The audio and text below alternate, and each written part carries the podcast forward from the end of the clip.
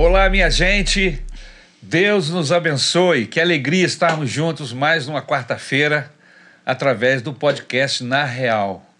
Hoje, infelizmente, eu estou sozinho. Meu companheiro, meu filhão, Lucas, não pode estar conosco, está envolvido com outro trabalho, mas está na mesa hoje conosco um casal, um casal de peso. A mesa está toda pendendo para o lado de lá. Pastor Assir e Tânia, um, é, um casal querido, está conosco na Maranata já. Já tem 10 anos, pastor? Um pouquinho mais de 10 é. anos aí já. 10 anos andando conosco. É um tempo gostoso Sim.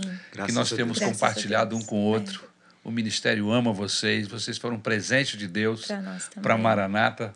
Amém? Mas deixe-me falar um pouco sobre, sobre esse casal. Eles têm um casal de filhos, né? O, o Assir Neto e a Isabela. O, o Assir Neto, inclusive, casou. Sim. Tem poucos, poucos dias. Poucos dias. Verdade. Já tem Nora, pastor. É, já temos já Nora. Tem, já tem Nora, novo. Cabra novo, 43 anos. É, já tem Nora. Já tem Nora. Essa é a vantagem de começar cedo, pastor. Daqui a pouco já tem netinho. É. Não é? Com novinho, antes de 50 já com neto, né? Ele é teólogo, tem um mestrado em educação e doutorado em teologia. Também é secretário regional da SBB no Rio de Janeiro, isso é importante, amém? Ela atuava na área de psico psicopedagoga durante algum tempo na visão mundial. Sim. É uma serva de Jesus, ajudadora constante. A gente não pensa em Assir sem lembrar da Tânia. Os dois estão sempre juntos. Não existo sem ela, pastor. Também não existo sem ele, pastor. que prazer recebê-los, uma alegria. Muito obrigado por terem atendido o nosso convite. Pastor Ari, Deus abençoe. Tudo bem, gente? Deus abençoe vocês. É uma alegria estar aqui junto com a Tânia para a gente compartilhar esse momento. Muito obrigado. É um privilégio participar desse podcast e poder compartilhar um pouquinho da nossa vida, da nossa história, né, amor? Sim, e a gente quase não gosta de compartilhar, né? então é muito bom mesmo. Agradecemos estar aqui. É bom poder dizer aquilo que Deus tem feito sobre nós, né? E, e, nas nossas vidas. Amém. E esse convite para a gente foi uma surpresa muito boa. Amém. Porque a gente quando a Si falou, né, da, do convite, eu falei, uau, que legal, né? A gente está junto falando um pouquinho da nossa história. Porque a gente sempre solta a nossa história, né, é pastor? Verdade, é verdade. Mas a gente nunca constrói, assim, no decorrer da nossa, da nosso tempo com as pessoas, é. principalmente na igreja, é, a gente tempo. não consegue é. falar de tudo. A gente solta um pouquinho outro. Então Isso. é bom a gente ter essa oportunidade. É então é muito bom estar aqui, viu? É muito verdade. obrigada. Uma hora dessa eu vou trocar de lado, entendeu? Ser... é verdade, precisa. Vai ser muito bom também. Mas, gente, é, Deus opera na nossa vida de, de, muitas maneiras, de muitas formas, mas ele tem começo, ele começa. Como começou, pastor, na sua vida, essa história de Deus? Eu sei que o senhor nasceu num lar evangélico, que é uma história parecida com a minha. Eu também nasci em um lar evangélico. E até comentei contigo numa época que nós conversamos há umas semanas atrás, que nós temos tido o privilégio de trazer aqui na mesa pessoas que foram, foram convertidas e viveram dramas terríveis. O Senhor os tirou com mão forte lá das. das como é que eu ia falar aqui? As, das amarras, das amarras de Satanás, né? As ilhargas, essa Sim. era a palavra né, mais antiga, é. de Satanás, e o Senhor as rompeu. E é muito bom a gente saber, mas e, e o filho de crente? E a pessoa que nasce no lar evangélico? Como é que é isso? E o, o, nosso pastor Assir é um desses pastores que nasceu em um lar evangélico. A gente sabe que filho de peixe não é peixinho, não. né? Não, filho de crente não é crentinho. Mas o fato de nascer em um berço de ouro, em um lar onde Jesus já, já, já é o Senhor, é totalmente diferente. Sim. Mas existem seus, seus senões, suas dificuldades, claro. suas, né? Conta pra gente, pastor, como é que foi isso? Então, pastor, é, eu nasci em 1980. É, é novinho. É. que bom, obrigado, pastor. Já tinha 20 anos. É bom ouvir isso, né? É bom. Eu já estava com 20 isso, anos. Novinho, é, né? A gente era chamado de tio, né? É. Mas é, a primeira pessoa a chegar ao evangelho foi minha avó, é, por parte de mãe. E ela se converteu, depois a minha mãe, obviamente, se converteu também. E um dia meu pai, que morava no interior, com 16 anos, 15, 16 anos, mudou para Curitiba, morava no interior do Paraná, mudou para Curitiba, estava indo pular carnaval. Né? E passando numa das praças centrais de Curitiba, chamada Praça Rui Barbosa, ele ouviu um culto ao ar livre. E lá estava o meu avô, junto com a minha avó, junto com um grupo de crentes fazendo o culto ao ar livre. Meu pai desistiu de pular carnaval, ele tinha mudado para Curitiba para estudar, para fazer cinema, e ali ele se converteu. Né? Passaram poucos anos, ele começou a namorar com a minha mãe, logo casou. É que namoro de crente antigamente era, era rápido, né? Hoje em dia, 10 anos, o sujeito tá namorando e olha lá. É. O nosso foi rápido também. O nosso também foi rápido. É, Quanto tempo demorou de vocês? Dez meses. Dez, Dez meses. de namoro, noivado e casamento. Rápido. Com uma semana de namoro, eu pedi ela em casamento. E eu aceitei. É. Vocês já se conheciam antes, não? É uma Pô, história. A gente Deixa vai chegar lá, vai chegar lá, vai chegar lá, vai chegar lá. E aí meu pai já casou com a minha mãe, bem novo, e meu pai foi ordenado pastor ali também, é, logo depois de um tempo. Qual igreja que era, pastor? É uma igreja que só tem no Paraná, Santa Catarina e São Paulo. Se chama Igreja Redenção. Redenção. Redenção. Tá? Uma igrejinha pentecostal também. E, e meu pai, então, é, se tornou um pastor, e ali eu cresci nesse ambiente, com meu avô, pastor, é, ainda que não era o meu avô mesmo, né? Era um padrasto da minha mãe, mas eu considerava como avô. Meu pai, pastor, então eu nasci nesse ambiente, já dentro de igreja, é, de, de ir para a vigília. Eu, eu lembro, né? Isso ocorreu comigo, mas também com os meus irmãos. De, desde pequenininho, antigamente, a gente ia para a vigília e dormia no chão, colchonete, quando era para dormir, e, e pegando ônibus, e aquele negócio com os irmãos da igreja, e final de semana com os irmãos da igreja. Então, a, as memórias que eu tenho da minha infância são bem estas, né? Além do mais, eu nasci num contexto bem difícil financeiramente falando. Né? Então, a gente não tinha dinheiro para ter lazer, para viajar, para fazer as coisas. Então, a nossa vida vida era em torno da, da igreja, da comunhão com os irmãos da igreja ou com familiares. Então, essa foi minha trajetória desde pequeno, né? já dentro da igreja e o, o, momento que eu tive o encontro, eu não consigo dizer, ah, foi tal dia, tal Entendi. horário. Porque eu, eu acho que foi fruto de um, de um tempo na infância, no início da adolescência, e um dia que eu cheguei, assim, da adolescência para a juventude, falei, é isso mesmo, eu vou me batizar. Eu me batizei com 14 para 15 anos. Então, é, foi nesse momento que eu falei, é isso que eu quero publicamente. Mas a experiência de andar com Deus né, é, é desde a infância. Eu fui batizado com o Espírito Santo, eu tinha cerca de 7, 8 anos de idade. Eu acho que nós que nascemos no lar evangélico, a gente tem a oportunidade de ir amadurecendo esse encontro com Deus. Sim. Né? É, é, é diferente, porque eu não vou dizer que, eu, que você era convertido. Sim. É, Nem eu. Eu estava. Meus pais eram convertidos. É um processo, né? Mas a gente está ouvindo. Sim. o tempo todo. Uhum. E vai entrando no nosso coração, que é diferente do, do, do, do pecador comum, vamos dizer assim. Que tem um impacto um dia. Exatamente. Tal, toma aquela decisão. Mas existe sim, pastor. Eu acredito na nossa jornada mesmo, porque eu me converti muito jovem também. Mas eu acredito que existe um marco daquele momento em que você se decide mesmo. Né? Exatamente. Né? A tomar uma postura é, em dia. Deus, não é? Uma postura em Deus. Você decide. Você toma uma decisão, é. Você muda completamente. É, você, igual você falou, você cresce ouvindo, você sabe o caminho, mas tem um momento que é, aquele, é crucial. É, é o Espírito Santo te é um dá, encontro com Deus que você te dá aquela é convicção de quem você é e você é. fala eu sou eu sou é, é isso é filho de Deus é o meu lugar e você se posiciona Amém. e muda você me permite dar uma pausa aqui? Claro. Sim. Que eu vou pedir ao nosso, nosso querido que ele vai fazer uma edição aqui. Então já, já, já, vai já cortar cortou. aqui. Já cortou. Né? Por quê? Porque eu, eu, comecei a conversar com eles e não, não apresentei os, os abençoados dos, dos, irmãos da, da mesa. Então eu vou. Você corta aqui. A partir do princípio que todo mundo já conhecia. Entendeu? Mas vamos lá? Vamos lá? Cortou? Cortou. Eu retomo a infância. Isso. É. E, pastor, e sempre foi assim algo muito. Eu acho que eu fui um pouco precoce em muitas coisas, né?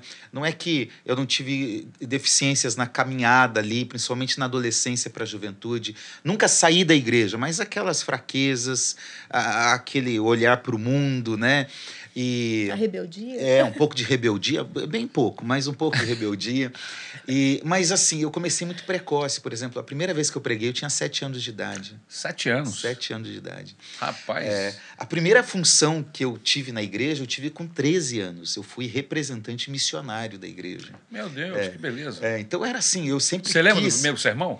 Eu lembro do primeiro sermão, Mateus capítulo 7, Olha aí. árvore boa e árvore má. Ih, rapaz. Foi, eu lembro, eu tenho cenas na minha memória desse dia. Na adolescência ali, eh, bem no início da adolescência, eu pregava em dupla com outro. Foi num culto de domingo esse, essa Foi primeira? num culto de domingo à noite. Culto de crianças, ou né? sábado à noite ou domingo à noite. Que na época tinha culto sábado e domingo à noite, Isso. né? E era culto de criança? É, não, não, era um culto adulto. Adulto? Adulto, era um culto adulto. Naquela época não É. tinha culto de Aquela- criança, não. né? É, aquela época a criança fazia essas coisas. né? Eu imaginei que fosse de criança, mas. Não, não, não, era um culto adulto. Você já pregou por- com dupla? Eu também já preguei Já. com dupla, é muito bom. Atualmente ele pregou, tá? Com o Davi. Preguei com o Pastor pastor Davi. aí uns 15 dias lá na igreja de Caxias. É, foi interessante. Eu preguei então nessa adolescência e fui músico, né? Desde da adolescência eu fui músico na igreja. É Minha mesmo? trajetória inicial foi com essa, instrumento que essa você- questão da música também foi uma experiência, né, pra você. É, porque dos, sei, dos 7 aos 10 anos de idade eu quebrei o braço quatro vezes. É mesmo? Era comportadinho, pastor. Não fazia bagunça Quatro nenhuma. vezes? Quatro vezes, né? E eu era muito magrinho, né? Tinha aquela música, eu era magro que dava dó. Isso. Essa música foi feita, eu acho que pensando em mim também, porque eu era bem magro, meu osso não colava. Então, a quarta vez que. O, Foi um braço só a fratura? Três vezes esse braço. No mesmo e um lugar, aqui. né? E aqui, é, não sei se dá para dá- enxergar aí na dá- câmera, quem depois na edição aí puder. Eu tô enxergando é, aqui. Tá enxergando, tenho, tenho cicatrizes, né? É. Porque meu osso não colava mais. E aí minha mãe, né, uma mulher de oração, foi e falou: "Filho, faz um voto com Deus, um compromisso com Deus, de que se ele te curar, você vai aprender a tocar um instrumento para tocar na igreja". E aí? E aí eu fiz isso, fiquei nesse processo, fiquei vários meses é, nesse processo, mas está aqui, né? Meu braço está aqui. Nunca mais quebrou. N- Nunca mais quebrei, graças a Deus. É, foi uma cura total. E, qual instrumento você tocava? Aí eu aprendi guitarra, toquei guitarra, contrabaixo, né? Esses dois principalmente sempre toquei. Ah, e isso foi durante a adolescência e a juventude. Ah, depois, ah, juntos, nós somos ministros de louvores na igreja, responsáveis. Fui líder de jovens né, na igreja também. Então, essa foi minha trajetória muito precoce aí já, né? E logo depois, com 18 anos, eu a conheci. Dava depois a carte- gente vai. Ele dava carteirada. É mesmo? Por Ah, filho de filho pastor. de pastor. É mesmo? É que é a Pastor é isso. Conta aí. Eu, eu, por exemplo, eu, eu tô falando, eu queria ser, eu queria ser adulto sendo criança. Certo. Então eu cheguei uma vez para um pro líder de jovens da igreja, eu tinha lá meus 10 anos, eu acho, 9, 10 anos. Falei, eu quero entrar no grupo de jovens, porque eu sou o filho do pastor. É, é. E aí ele. Você tinha tá, idade pra isso já? Não, tinha Não, 9, dez. 10 anos. 9, 10 anos. Na época não tinha esse negócio de adolescentes, né? Ministério de adolescente. Não, Você era- não tinha criança mesmo, ou não, é juventude. verdade. É. E aí, eu, aí ele falou: ah, entra aí, canta, porque naquela época era mais cantar mesmo, né? Então entra aí, canta, e não comprou briga. Aquele livrinho Horinhas com Deus, sabe? Sei. Que ele tinha. Na capa ele colocou assim: esse livro pertence ao jovem Cid Geroni Júnior. Nove anos. Ao jovem. Eu queria ser adulto, né? Eu, eu, o meu desejo de estudar a Bíblia foi desde criança.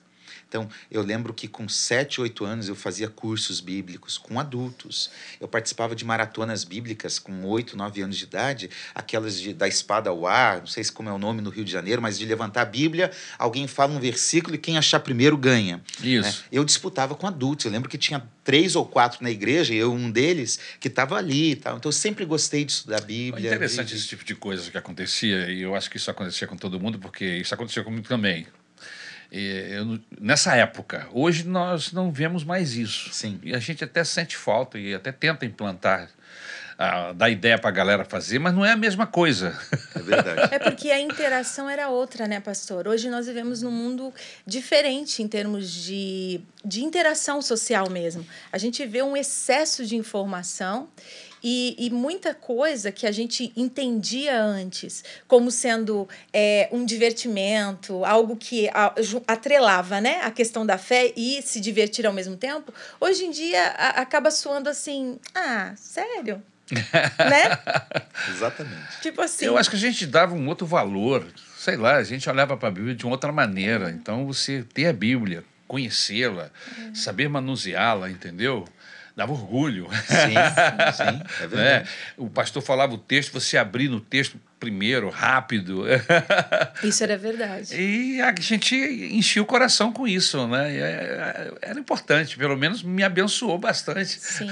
É, como eu disse, a visão era diferente, né? Da, dessa interação da própria, do próprio jovem com a igreja. Porque, assim, a gente lembra que na nossa época, o que se tinha mais, assim, de de favorável. Você entrava na igreja, logo você queria estar em algum departamento, você queria fazer parte de alguma coisa não é? É verdade. E a gente se envolvia muito, desde pequeno se envolviam em servir. Era um, um conceito de servir muito lindo que a é. gente vivenciava, é né? verdade, é verdade. A utilidade, ser útil para o reino de Deus naquela época, para nós, era uma honra, era algo assim que a gente brigava por isso, é, né? Verdade. E Não, hoje a gente vê uma diferença nessa, isso nessa meio visão, que guardava né? a gente também. Sim, Sim, facilitava. Porque tem um período da minha vida, acredito que aconteceu com vocês também, que eu, eu não sei o que estava acontecendo no mundo. ah, pô, você é um bitolado. Não, estava vivendo normalmente, sabia quem era o presidente, uhum. tinha Sim. uma vida politizada e tal, mas você estava com foco tão voltado para a igreja, para as coisas de Deus, que você música. Não importava. Sim. Eu não sabia quem era o cantor, Sim. quem estava cantando a melhor música na época.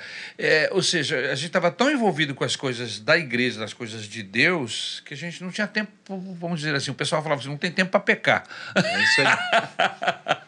Eram cultos mais frequentes. Isso. Mais longos. Mais longos. É. Mais longos.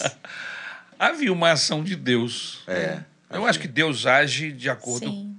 Com a ambiência. Sim. Se ele encontra o coração mais aberto, ele vai fazer mais. É conforme a disponibilidade. Né? Exatamente. Né? Então, eu vejo hoje, não sei se o pessoal está é. mais distraído. Isso. Se outros o senhor valores... falou tudo, distração. hoje nós temos muita concorrência com a distração. Hoje tudo, tudo é feito para distrair, pastor. É, tudo, entretenimento. Tudo. Tudo nos distrai. Tudo. Qualquer, qualquer ambiente que você estiver, você vai ser distraído de alguma forma. Já, já parou para é, ver isso? É.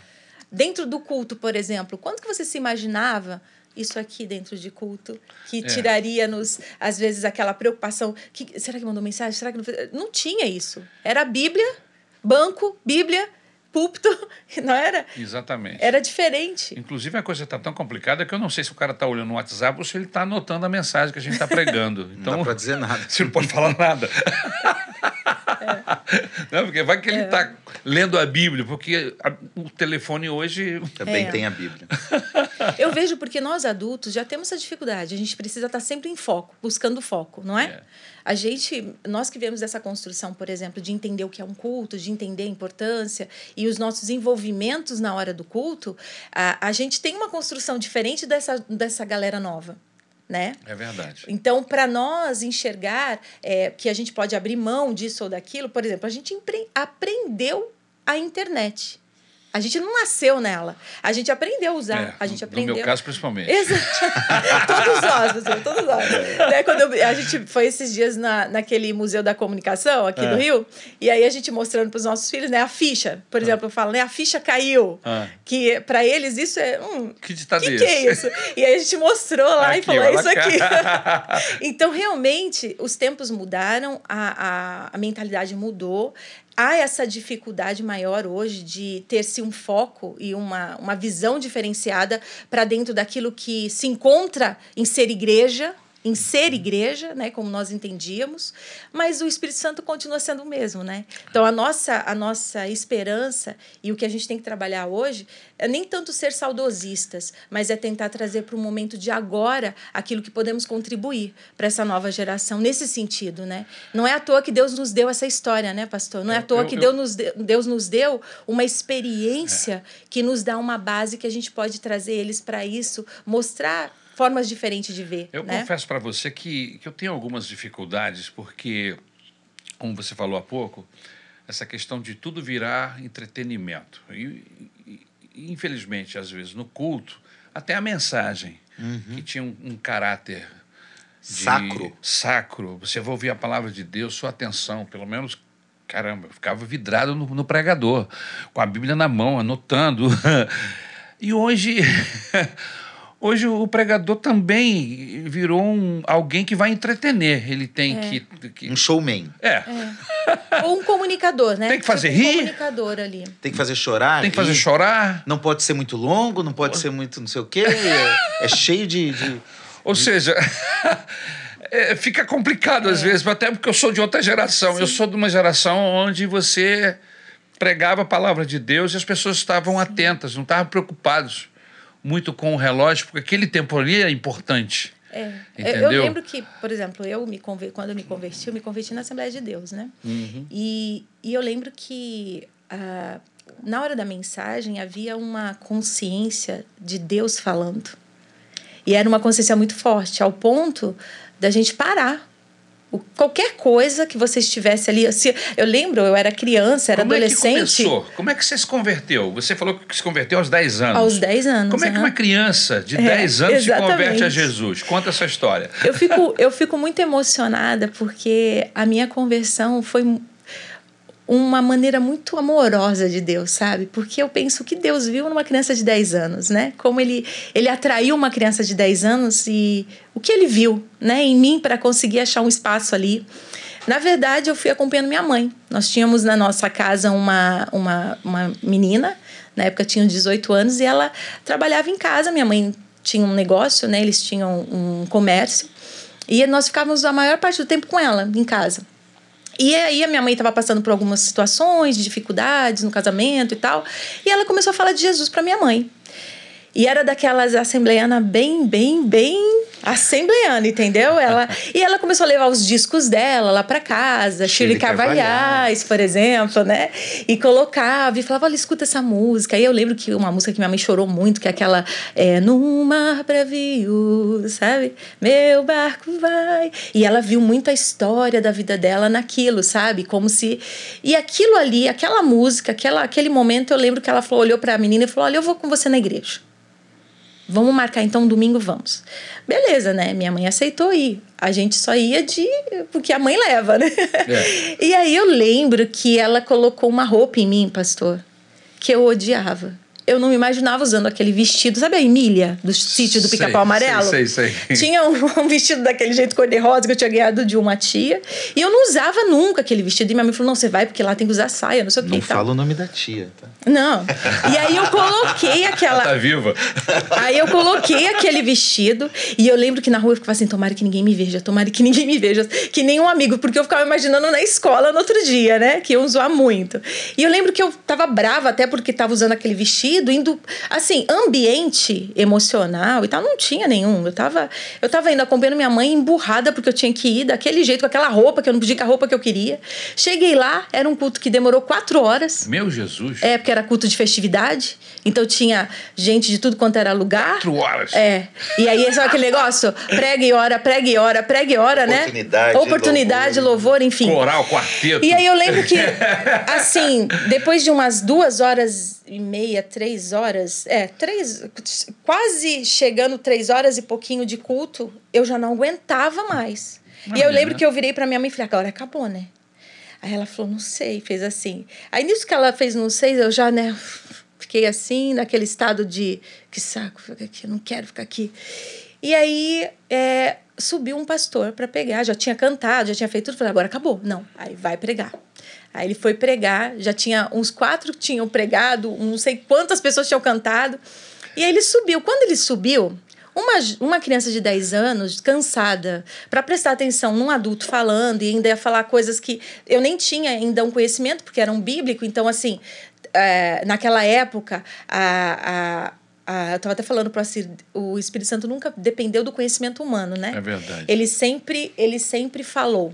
Independente. É lógico que o conhecimento agrega muito porque é o que ele vai usar como ferramenta, né? É. Ele vai aperfeiçoar ali, de repente, sua fala. Mas isso não, não interfere em nada quando se trata da ação do Espírito Santo. É verdade. E esse, e esse rapaz era um rapaz, assim, ele tinha mais ou menos uns 25 anos, ele subiu para pregar. E nisso que ele começa a pregar, ele tinha uma, uma mão que era uma prótese. E aí, uma criança de 10 anos, o que me chamou a atenção foi a prótese. Então, eu ficava olhando aquela prótese assim, né? E pra lá e pra cá e pra lá. E eu fiquei olhando a mão dele e comecei a prestar atenção no que ele estava falando. E ele estava contando o testemunho dele de como ele tinha perdido aquele, aquele braço. E no testemunho dele, ele, ele, ele, eu morava nessa época em Santos, no litoral de São Paulo.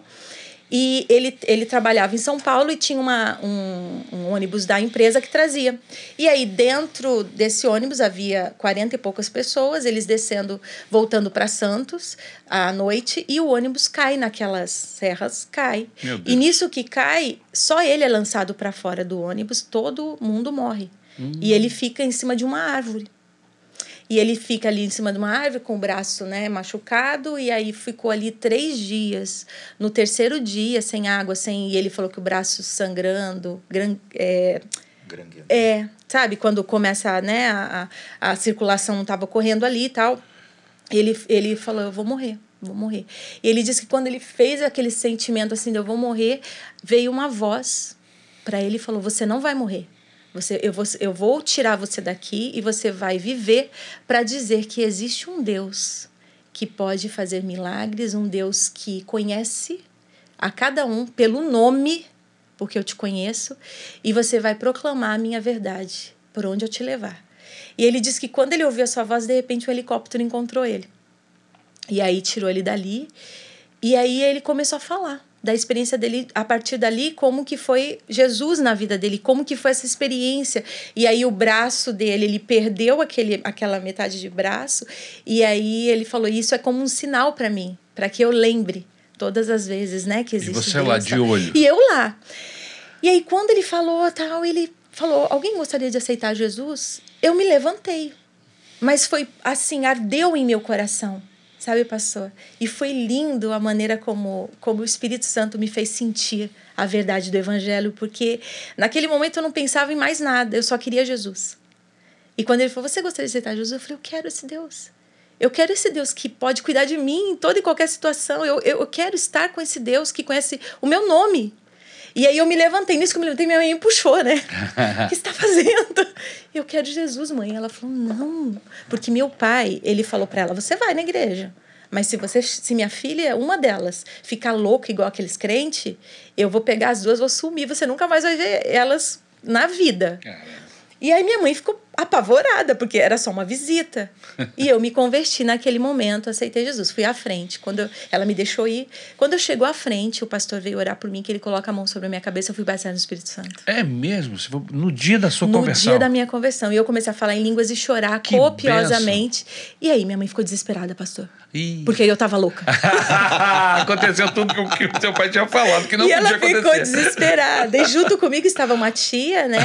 A minha mãe e minha Parece irmã. que ele faz de propósito mesmo, né?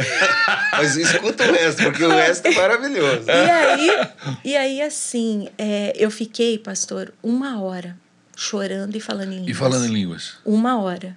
Você chorar por meia hora, você já vê como fica o teu rosto, é. como fica. Então imagina como uma criança, né, de 10 anos chorando, eu chorava copiosamente, porque era um, era um poder avassalador dentro de mim que não me continha. Eu não sabia explicar. E quando a minha mãe tentava falar comigo, eu não conseguia falar, eu só falava em línguas.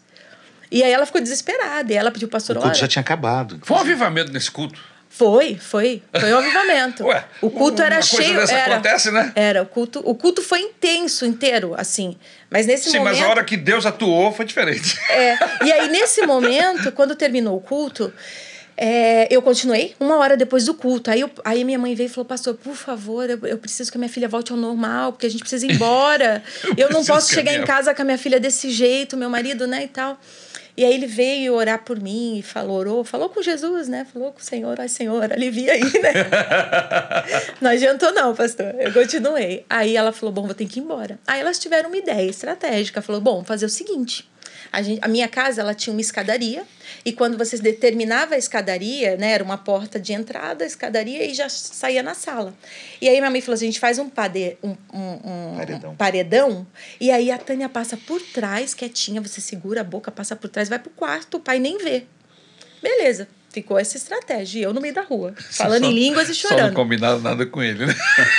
e aí, chegamos lá, elas vão rapidinho, né? Sobe. Na frente? É, vão na frente, sobe, elas param assim. E aí eu vou Quando eu subo no último degrau, que eu vou passar por trás, Por trás dele. meu pai fala: Oi, Tânia. Ih, Aí eu viro, quando eu viro, eu falo: Oi, pai, tudo bem? Não sei o que, normal.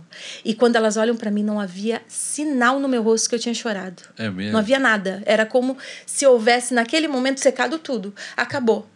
E aí, a gente ficou ali, né? Conversando com o meu pai, fomos pro quarto. Quando chegamos no quarto, minha mãe, minha irmã e minha tia foram tocadas por Jesus pra, por causa do milagre que elas viram. E através disso, elas vieram para Jesus. Que coisa. Então a conversão foi aí, né? E o batismo no Espírito Santo, hoje, quando eu olho minha trajetória, quando eu olho minha vida com Cristo, eu vejo que nenhuma outra maneira eu conseguiria chegar aqui se não fosse o Espírito Santo de Deus.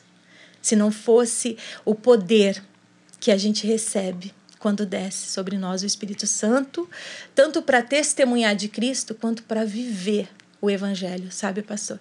Então, para mim, quando Você entendeu isso na, na época? na época não, mas é, na época não eu era uma criança. Era uma eu criança. entendi, eu, o que eu senti na época, muito temor. Temor a Deus foi o que me encheu o coração. Então, eu sabia que era o caminho, a verdade, que eu deveria seguir. Tive a minha, a minha trajetória, meu tempo de amadurecimento, né? Infantil ali, adolescência. É, eu nunca me vi longe. Eu nunca me vi distante. Eu nunca consegui me imaginar desviar-se, por exemplo.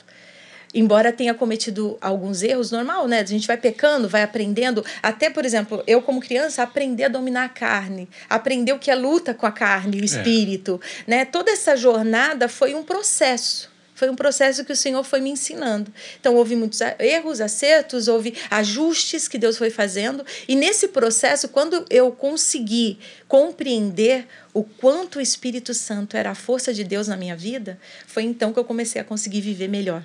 Essa, essa jornada né, de fé, de vida. Mas, assim, toda a minha trajetória, quando eu olho, pastor, não há outra maneira de explicar eu estar aqui hoje senão o Espírito Santo de Deus Você teve uma trajetória difícil? muito difícil, de vários aspectos diferentes, né?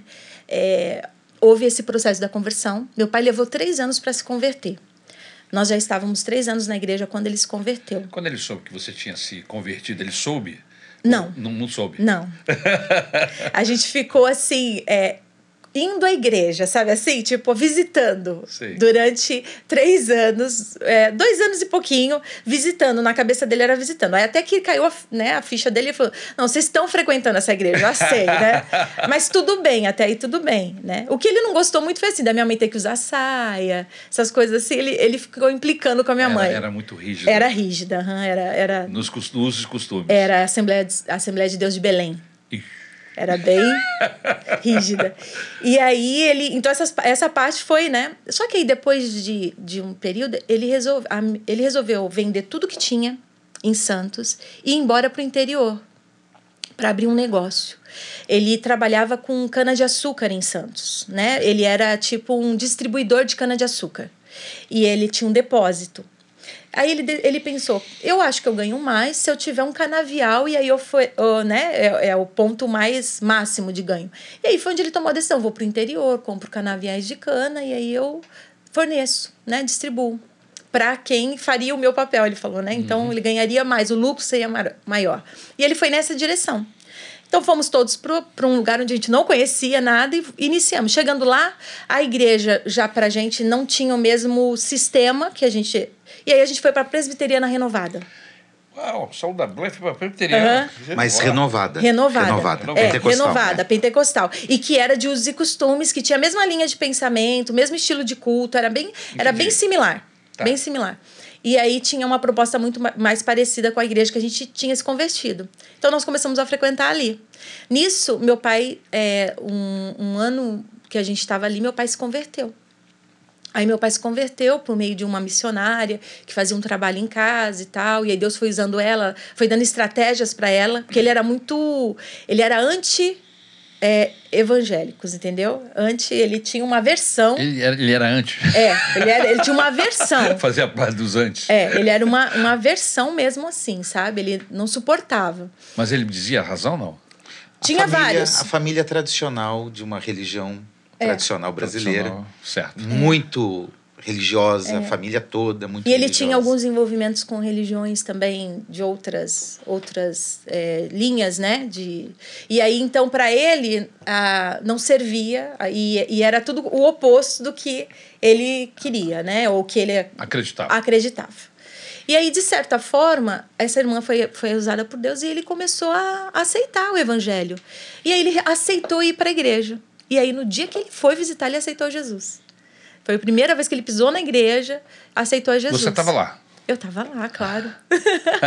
e aí ele aceitou Jesus e nessa trajetória a gente viveu assim vários milagres, porque meu pai era fumante há muitos anos, bebia também. E aí a mudança dele foi muito radical muito radical. Ele mudou da água para o vinho. E isso foi legal de ver, foi bonito de ver, e principalmente a alegria que ele tinha. Ele, ele começou a amar a palavra de Deus de uma forma assim. Ele não tinha muito estudo, ele tinha até a terceira série só de, de ensino fundamental. E ele amava as escrituras e lia e relia. E cantava. E, e aí ele era. Deus inspirava ele a, a fazer música. E era assim. Era, foi, foi lindo de ver. E as experiências. Pai, não. não. E aí, chegou a conhecê-lo? Não. Não chegou a conhecê-lo? Não. E aí, então, ele teve. É, a gente teve essa oportunidade. Dois anos depois da conversão dele, meu pai falece, veio falecer. Antes desse, dele, dele falecer, é, lembra que eu falei que ele tinha ido para abrir um negócio e tudo mais? Então, daí teve um processo inverso de Deus, porque meu pai nunca tinha trabalhado assim. Ele, ele na verdade, tinha saído do assalariado para ser autônomo, e então ele viveu autônomo durante muito tempo e com muitos, muitas posses, muito dinheiro, tendo uma vida confortável. E de repente, depois da conversão, tudo muda. E aí, a, a, nessa questão financeira, dá uma, uma, uma queda assim terrível. E aí ele compra esse canavial e taca um fogo nesse canavial. E ele perde todo o dinheiro que ele investiu ali. Meu Deus. Aí, na último respiro dele que ele tinha ainda de recursos, ele falou: vou montar uma fábrica de papelão. Aí ele já estava crente, né? E aí ele fez lá um culto de ação de graça, aquela coisa toda e tal. Já tinha os clientes, montou a fábrica de papelão, comprou aqueles maquinários caríssimos, enfim, foi um investimento. Todo o recurso que ele tinha para investir, ele investiu nessa fábrica e não saiu uma caixa de papelão de dentro da fábrica. Passou. Sério? E ele devolveu os maquinários, não devolveram o dinheiro dele, e assim, os maquinários zerados, nunca usado. Ele perdeu. Foi, ele falou assim: Eu sinto como se eu tivesse pego o meu dinheiro e jogado no lixo, assim, né? Amassado e jogado, porque foi o que aconteceu. E aí, por fim, ficou, ele tinha, ficou só um caminhão que ele tinha um Mercedes-Benz daquele bem antigo, né? E aí ele vende aquele caminhão e vira dois Fusca. E aí ele não tinha mais recurso, vai ter que trabalhar de assalariado. E ele não tinha, é, ele não tinha condições né, financeira é, para nada, nem para investir no estudo. E aí ele teve que simplesmente começar é, num trabalho que é o que dava, que foi o quê? Caseiro de uma fábrica. De, ele cuidava da, da casa, é, uma fábrica de estofado. Ele foi caseiro nessa fábrica. E aí ali ele voltou a fazer um, um trabalho que ele fazia quando morava com os pais, de sítio, né? Aquela coisa assim. E foi um trabalhar de Deus também nele, porque foi um momento assim. Eu vi meu pai chorar muito, eu vi meu pai lamentar muito a situação dele, mas eu também vi meu pai com muita fé, eu vi meu pai sendo potencializado em Deus, sabe? Assim, é, Deus trazendo para ele uma identidade de Cristo, né? E nós vimos isso no meu pai, sabe? Foi lindo mesmo de ver. E aí ele resolve voltar para São Paulo, a, abrir um negócio com um tio meu. E aí ele pede a conta dessa empresa. E no dia que ele pede a conta, o chefe fala assim: Ah, mas então faz o seguinte, só vai para mim ver um negócio lá que estão plantando uma grama, uma coisa assim, e você só fiscaliza. E aí tá tudo bem. Eu te pago a diária. Eu dou baixa aqui, tudo pago a diária. Pelo menos você ganha um dinheirinho mais. É, ó, perfeito, vou. Ele foi. Chegando lá, é, e tinha só um rapaz plantando e puxando o trator. E meu pai, ele dirigia caminhão, né? E em vez em quando ele já tinha pego um trator ou outro para dirigir. Aí ele falou: vou, Eu vou puxando o trator, te ajudo aqui, e você vai plantando, vamos acelerar esse processo para terminar. E aí, nisso que ele vai fazer isso, o trator tomba e cai em cima dele. Ah, Jesus. É, ele vai subir uma rampa e meu pai morreu esmagado. É mesmo? É. Que tragédia. E aí, nessa época, eu tinha 12 anos, minha irmã tinha 14 e minha mãe 34. Meu pai morreu com 39 anos. Novo. Novo. Muito novo. E aí foi essa tragédia. A primeira tragédia, assim, difícil pra gente, porque meu pai era o mantenedor e ele tinha aquela visão, sabe, de, de ser o mantenedor, ele, ele tinha prazer naquilo, né, de suprir, de ser. Então, ele não incentivava minha mãe a, a trabalhar em nada, porque aquilo para ele era como se ele não estava dando conta. Aquela visão que tinha antigamente, é, né? Eu sou mantenedor, Isso. eu que trabalho. É, exatamente. e aí a minha mãe eu e minha irmã ficamos desoladas ali, não tínhamos recurso financeiro nenhum. E aí foi um momento que a gente foi. É, eu tinha uma, os parentes do meu pai tinham condições financeiras melhor e eles e uma das minhas tias ofereceu um, um trabalho para minha mãe, que minha mãe ela, ela tinha aprendido, auto, ela foi autodidata em aprender a costurar.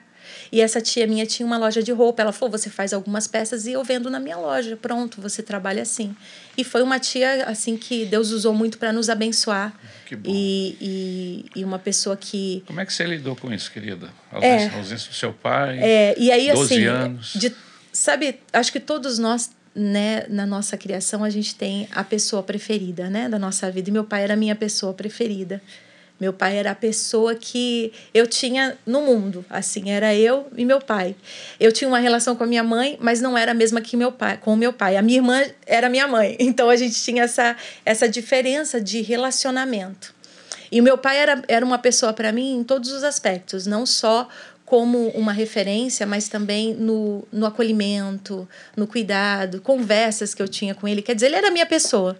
Entendi. E aí, quando ele morreu, eu fiquei sem a minha pessoa mas eu tinha o Espírito Santo. E aí foi onde eu descobri o porquê que havia aquele.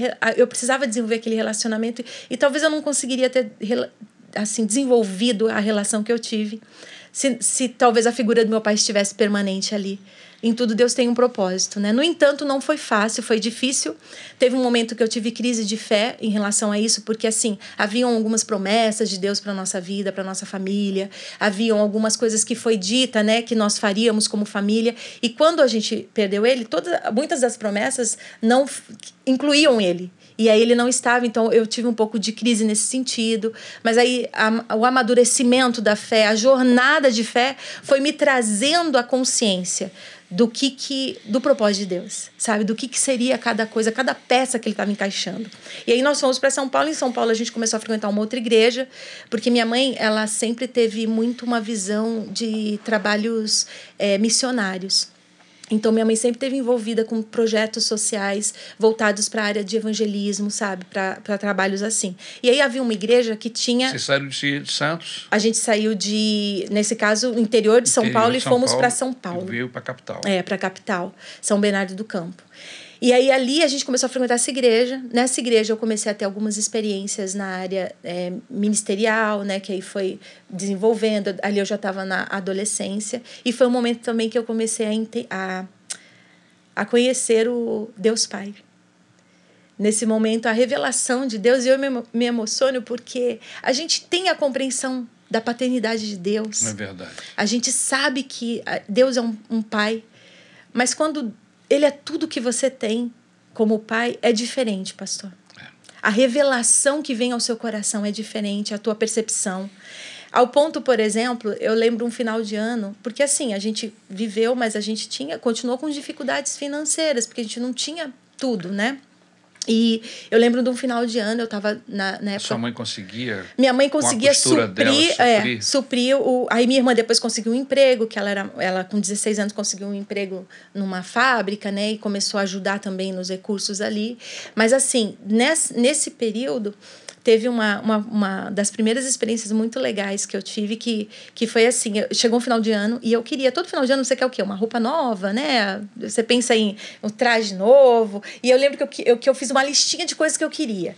E aí eu queria um sapato, eu queria uma roupa nova, eu queria um perfume, que eu, meu perfume tinha acabado, eu queria. Eram três coisas, mas eu sabia que eram caras porque eu não tinha o dinheiro para os três. Eu ia ter que fazer uma seleção do que, o que, que era ali me maior, melhor, mais importante naquele momento. Eu lembro que eu coloquei na minha Bíblia aquela listinha, mas assim, sem pretensão nenhuma mesmo. E terminou um culto de domingo, isso era no, acho que foi no final de novembro, mais ou menos. É, terminou um culto de domingo que a gente estava no culto, eu estava saindo, aí um, um irmão me parou e falou: Minha irmã, eu tenho um negócio de Deus para te dar. E aí ele falou assim: Olha, é, Deus mandou te dar, mas antes de eu te dar, ele me mandou falar uma coisa para você, então eu vou te falar. Eu, esse recurso que eu vou te dar é para você comprar a sua roupa, o seu sapato e o seu perfume. Detalhou.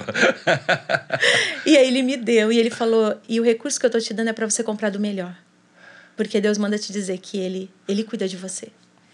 E ele te vê as suas necessidades. E aquilo para mim foi uma das primeiras experiências do que é um Deus na paternidade Presente. dele de, su, de suprir suas necessidades que não são só espirituais, né? Que é uma, era uma necessidade física e assim para mim naquele momento a revelação do amor, né? De um Deus que te ama e cuida nos mínimos detalhes. Então é, essa jornada foi uma dos, dos principais pontos. Mas eu fiquei em luto, pastor, 26 anos. Ficou. Em luto é, eu, não, eu não tratei o luto, né? Não busquei ajuda profissional na época. E aí passou, passou, ficou, mas eu continuava em luto. E eu não sabia que eu, que eu estava em luto. E tive minhas experiências com Deus, né? Assim veio na minha vida, Como aconteceu. É que aconteceu isso? Porque você está São em Paulo. São Bernardo. Uhum. Você é de Curitiba. Curitiba. Aham. Como é que vocês se conhecem? Conta isso pra gente. Conta aí, amor. Como é que o Assi entra na sua vida? Então, ah, uma irmã da mãe dela, uma tia dela, a gente chama carinhosamente de tia Lu, era, casou com um primo meu, em Curitiba. Né? E essa tia era da igreja que eu frequentava. E ela, de vez em quando, ia em Curitiba passear com a mãe e tal. E quando eu tinha 15, ela 16 anos, ela foi em Curitiba para visitar os tios, tinha vários tios lá, e foi na casa dessa tia Lu. E ela que conta essa história, que eu não, Não, sei. não, né? continua falando, vai. Ela disse que quando chegou na casa dessa tia Lu, falou assim: você tem que ir na igreja para conhecer o filho do pastor, o Júnior, porque lá em Curitiba, nessa igreja, eu sou Ele era chamado de Júnior. famosinho, pastor. ah, é, famosinha? Da igreja dela era. Eu tenho, você tem que conhecer o- ele e tal. Vamos lá, tal. Eu estava querendo arrumar um namorado para ela, né? Sei. E aí, eu, eu tinha 15 anos, eu tenho dois irmãos que são sete anos mais eh, novos do que eu. E ela chegou na igreja nesse dia, toda já eh, arrumadinha, 16 anos, né? Porque a menina amadurece mais, Isso. mais rápido, né? Ela já estava ali. Bonita, cheirosa, É, bonita, como é bonita, tal, assim. E aí ela chega, ela estava na época eh, entrando num concurso de beleza, de, de, de, de modelo, sabe? Então já estava em outro nível. Aí ela chega na igreja para conhecer o Júnior e eu tô lá brincando de pega-pega, não sei como que é o nome aqui no Rio de Janeiro, é pega-pega. esconde. É, pique-esconde, é pique, Pique pega, pega, sei lá, é, é. assim. É assim, um corre para pegar o outro. Com os meus irmãos na frente da igreja, né? E aí ela. 15 anos, um Que- molecão. Que molecão, brincando com os meus irmãos, não tava nem Todo aí. suado, pastor. E você tem Aí a minha anos? tia, eu, eu sou um ano mais velha que ele. Eu, tenho- Ah, é? eu tinha 16 e ele tinha 15. Pegou. Aí a tia foi apresentar tal. Eu fui dar oi pra ela. Não quis nem me dar um beijinho, pastor. É, Boa. é não quis Mas nem. tava todo suado, suado, pastor, sem correndo. noção, né? Aí eu falei só assim, ok. A Tudo paz do. Senhor, é, tá bom. né? E acabou. Ela voltou para São Paulo dali. Eu acho que aí é legal ela falar, porque ela passou uma experiência lá em São Paulo que foi legal. É, e aí eu vou, volto normal, como se nada, né? Simples. Conheci um menino, mas nada a ver. E aí começou a vir algo assim na minha cabeça: você vai casar com aquele rapaz. É mesmo? E aí eu fiquei em pânico. Porque eu não senti nada por aquele rapaz. Eu não, não tinha nem interesse naquele rapaz. E, sinceramente, o rapaz não tinha nada a ver comigo. e aí eu lembro que eu fui falar com a minha mãe, porque aquela coisa, você falando, ah, eu tô sentindo, eu vou, vou conversar com a mãe. Aí eu falei, mãe, eu tô sentindo isso, isso e isso. Que tô, né, tem uma voz dizendo que eu vou casar com aquele rapaz. Aí minha mãe, com aquela, aquela experiência de mãe, né, que vem das lições de moral, falou: sabe o que, que é isso? É o Espírito Santo de Deus te falando assim, para que por causa do jeito que você tratou o menino. Então você não pode tratar ninguém daquele jeito. Você tem que ser. é, você não pode se sentir melhor do que os outros. Você não pode ter esse, esse tipo de comportamento. E a maneira como você agiu com ele foi uma maneira que o Espírito Santo quer que você mude. Então ele está trazendo isso para você, para você ver Te que podia deu alguma ser. lição de moral? E. E aí eu falei, amém, então eu entendi a lição, eu vou orar, vou orar, vou pedir perdão e acabou. Mas ficou ali mais algum tempo e depois parou. Depois não, não, não tive mais a, aquela percepção. E aí, depois de um ano, depois disso, eu vou para para Curitiba. Curitiba. Minha mãe resolve ir para perto da, dos familiares dela. Se mudam para lá. É, porque daí minha irmã já tinha casado, só tinha ficado eu e ela.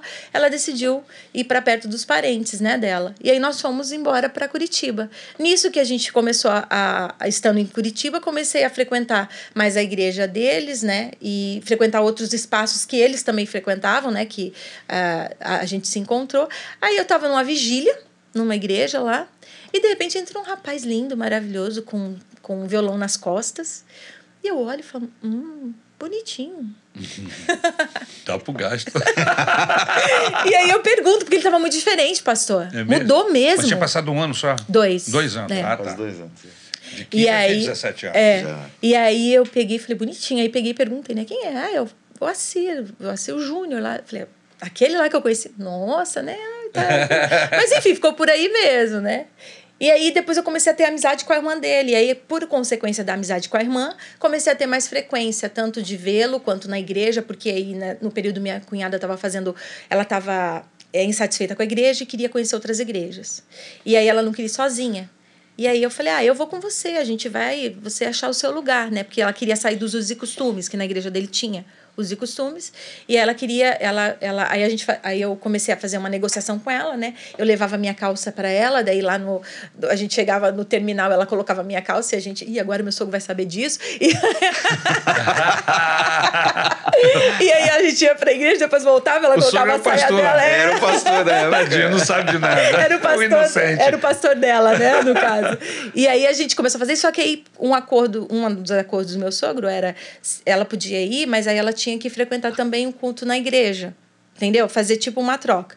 E aí eu comecei com ela lá também, na igreja, para poder a gente ter esse, esse fluxo. E Mas tem um que... dia, pastor, que ela chega na igreja, eu tô lá tocando, ela chega de vestido vermelho na porta, assim, e para. Quando ela chegou, todos os músicos, né, todos Olharam. solteiros, olharam, assim, ficou aquele negócio e tal.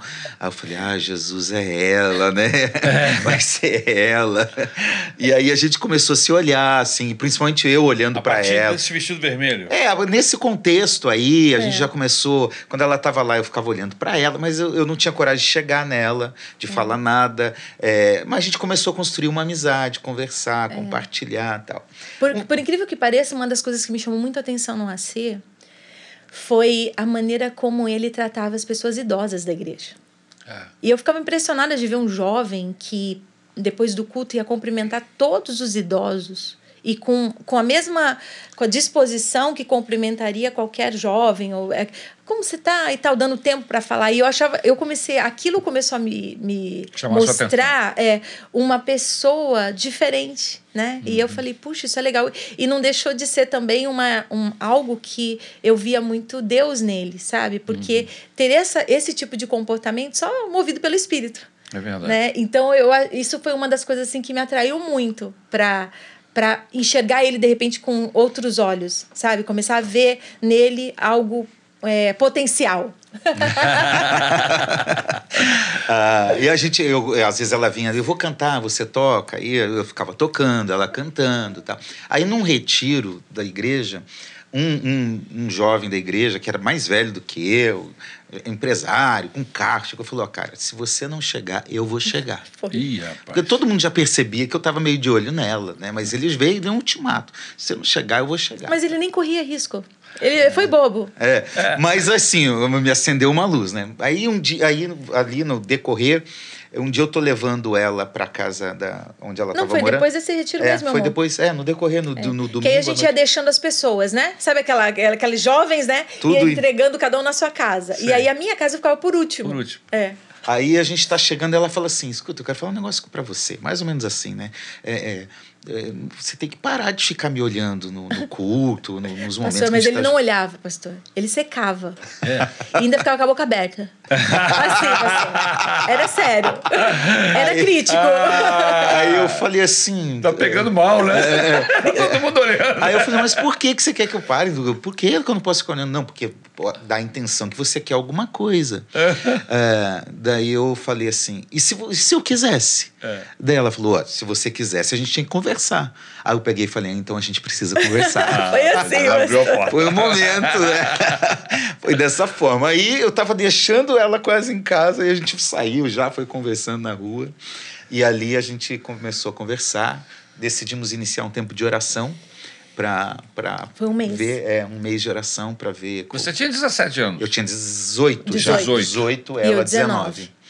E a gente começou a orar, oramos 30 dias, entendemos que era de Deus. Ela me deu um susto depois dos 30 dias, né? É mesmo? É, porque daí eu falei, e aí? Emprestei o carro do amigo que queria uhum. é, tomar ela, né? Mas depois ele abriu mão e falou: tá, pega o meu carro, vai lá, pega ela tal. Aí eu fui, busquei ela e tava andando, aí parei o carro, e daí falei: e aí? Qual é a resposta? Ela olhou para mim e falou assim: a resposta é não. Eu, Ai, não acredito. Ah, Jeová. Aí ela falou: não vou deixar de namorar com você. e ali a gente começou então a namorar, né? Com a, eu tinha feito um propósito com Deus, eu tinha me perdido um pouco antes de, de conhecê-la, no sentido assim, de, de fé, de, de, de compromisso. não tinha desviado, mas sabe quando você está meio assim? Levando de qualquer jeito. E eu falei, eu, um dia eu falei, Deus, eu quero encontrar uma pessoa e eu quero casar com essa pessoa e eu quero viver o teu propósito com essa pessoa. Então, quando eu entendi que era ela, com uma semana de namoro, eu pedi ela em casamento. Falei, você quer casar comigo? Eu quero casar com você e tal. Aí eu sempre brinco, não sei quem foi mais doido, ele que pediu ou eu que aceitei. É. Porque uma semana você não conhece nada, né?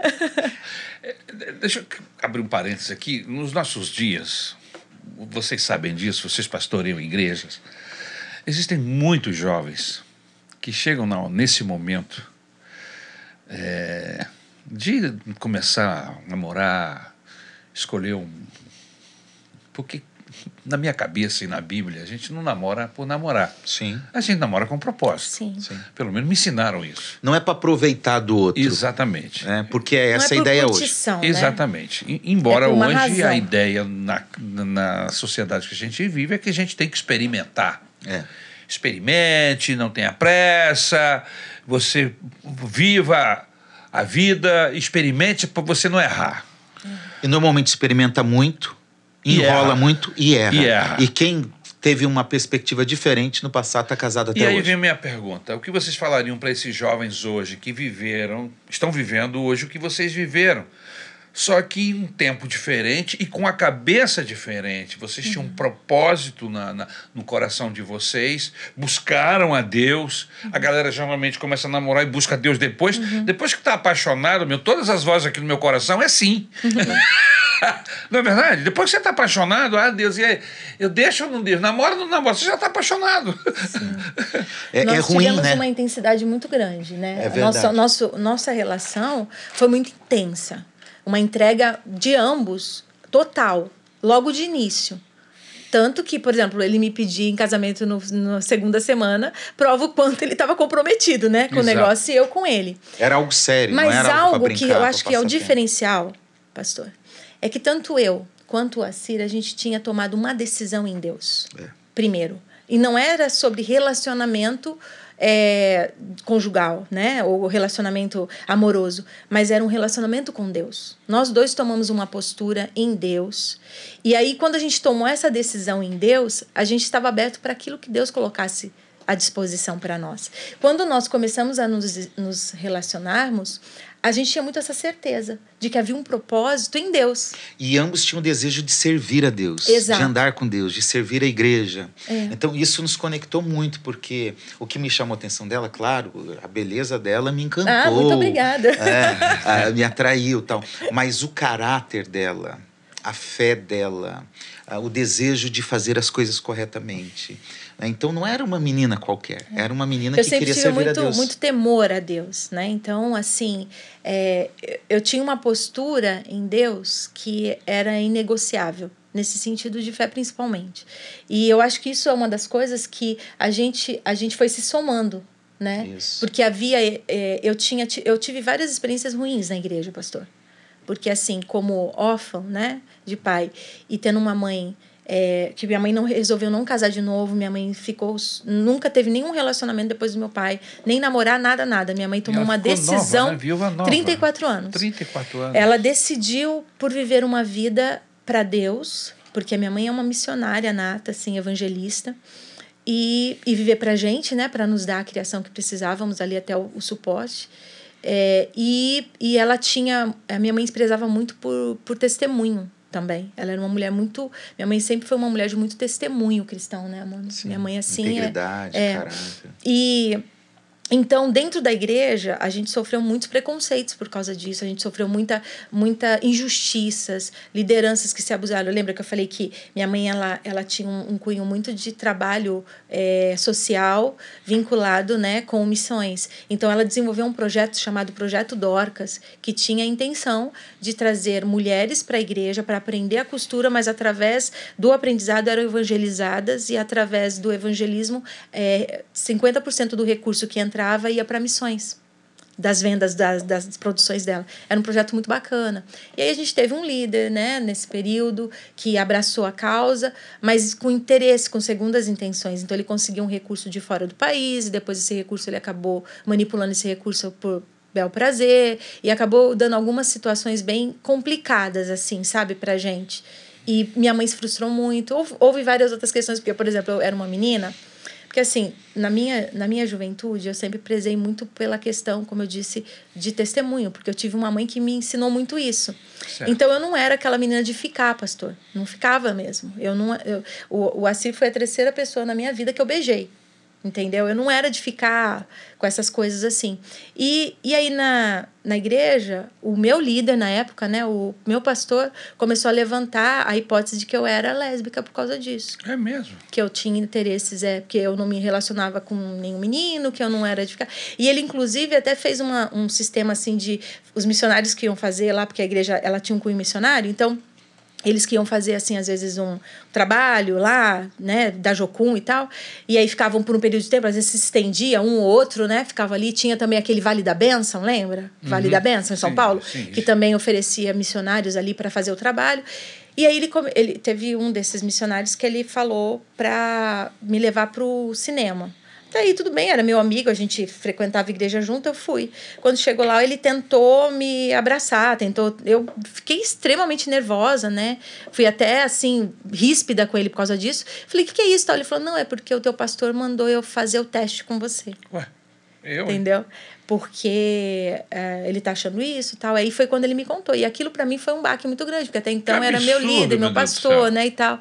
Enfim, a gente, eu tive algumas. Alguns traumas. É, alguns traumas com a igreja. E o Assir, ele sempre teve um, um, uma vivência muito positiva dentro Aquele da igreja. Negócio, se você tivesse um pai vivo, isso não teria um acontecido. sujeito não, Não. faria isso. Não. Você, como, como, É. como faz falta um, É, uma pessoa, a figura- a figura é, do, do sim. pai, do responsável. Sim. E a minha mãe é também essa, sofreu rapaz? muito injustiças, né? Porque minha Acredito. mãe, a minha mãe, ela, ela sempre foi muito bonita, uma mulher bonita, uma, ela sempre é, é, e só que assim, minha mãe, além por ser bonita, ela nunca usou, eu falo que ela nunca usou aquilo, sabe? Ela sempre foi uma mulher muito recatada, uma mulher muito, então não havia nenhum indício para as pessoas acharem ela como uma ameaça. Mas as irmãs da igreja achavam, então assim, não convidavam ela para nada, excluía ela das coisas, entendeu? E aí Se então, sentiu ameaçada. isso, e aí, por exemplo, os missionários que iam para lá, o que, que a gente fazia? Ah, Tinha eu, minha mãe e minha irmã, né, nós. Então, os missionários, a gente acolhia, oferecia comida para eles, eles iam lá e tal. E aí houve, assim, alguns boatos de que a, a casa da minha mãe era uma casa para para antro de perdição, entendeu? As Meu coisas Deus assim. Então a gente sofreu muitas coisas dentro da igreja muito negativas. E assim, por isso que eu falo que eu entendo porque que o Espírito Santo é, veio habitar em mim logo desde o início da minha caminhada, porque foi ele que me fez ressignificar tudo isso, sabe, pastor? Porque era assim, os desigrejados, né, de hoje que têm os seus traumas, eu, eu acho que eu deve, eu seria essa linha, um, é, né? eu seria essa linha por causa das coisas que vivenciei na igreja. Só que o Assir, ele tem uma, uma experiência totalmente oposta a isso. Ele sempre teve uma, uma, uma experiência muito positiva dentro da igreja.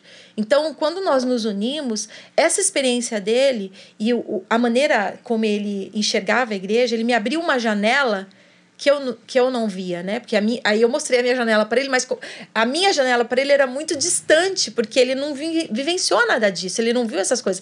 Claro que Mas contribuiu para o ministério, porque te mostrou um lado Sim, e aí que é houve, verdadeiro, é, É. e que houve ocorre essa, dentro, infelizmente. Ocorre. houve essa troca, né? Essa troca. E aí eu comecei a, a amar a igreja numa perspectiva mais ministerial, né? Até então eu, eu enxergava a igreja, eu amava a igreja, eu trabalhava na igreja, mas eu não tinha uma visão ministerial. Eu não amava a igreja como, como alguém que faz parte de um ministério e entende o chamado de Deus ali para estar na igreja. É, desculpa, mas, pastor, você acha que é falta de preparo um líder se portar dessa forma, com esse tipo de porque eu acho audacioso. Eu não estou acostumado com isso, nem você. A gente fala assim, caramba, isso acontece. Acontece. Eu acho que é, é falta de Deus, pastor. É, eu acho que envolve líder, várias, é, vários aspectos. Eu acho que principalmente essa, essa questão da transformação que Deus... Por exemplo, para você pastorear, você tem que amar como Deus. Você não vai conseguir enxergar ninguém como precisa ser enxergado, se você não amar como o Senhor.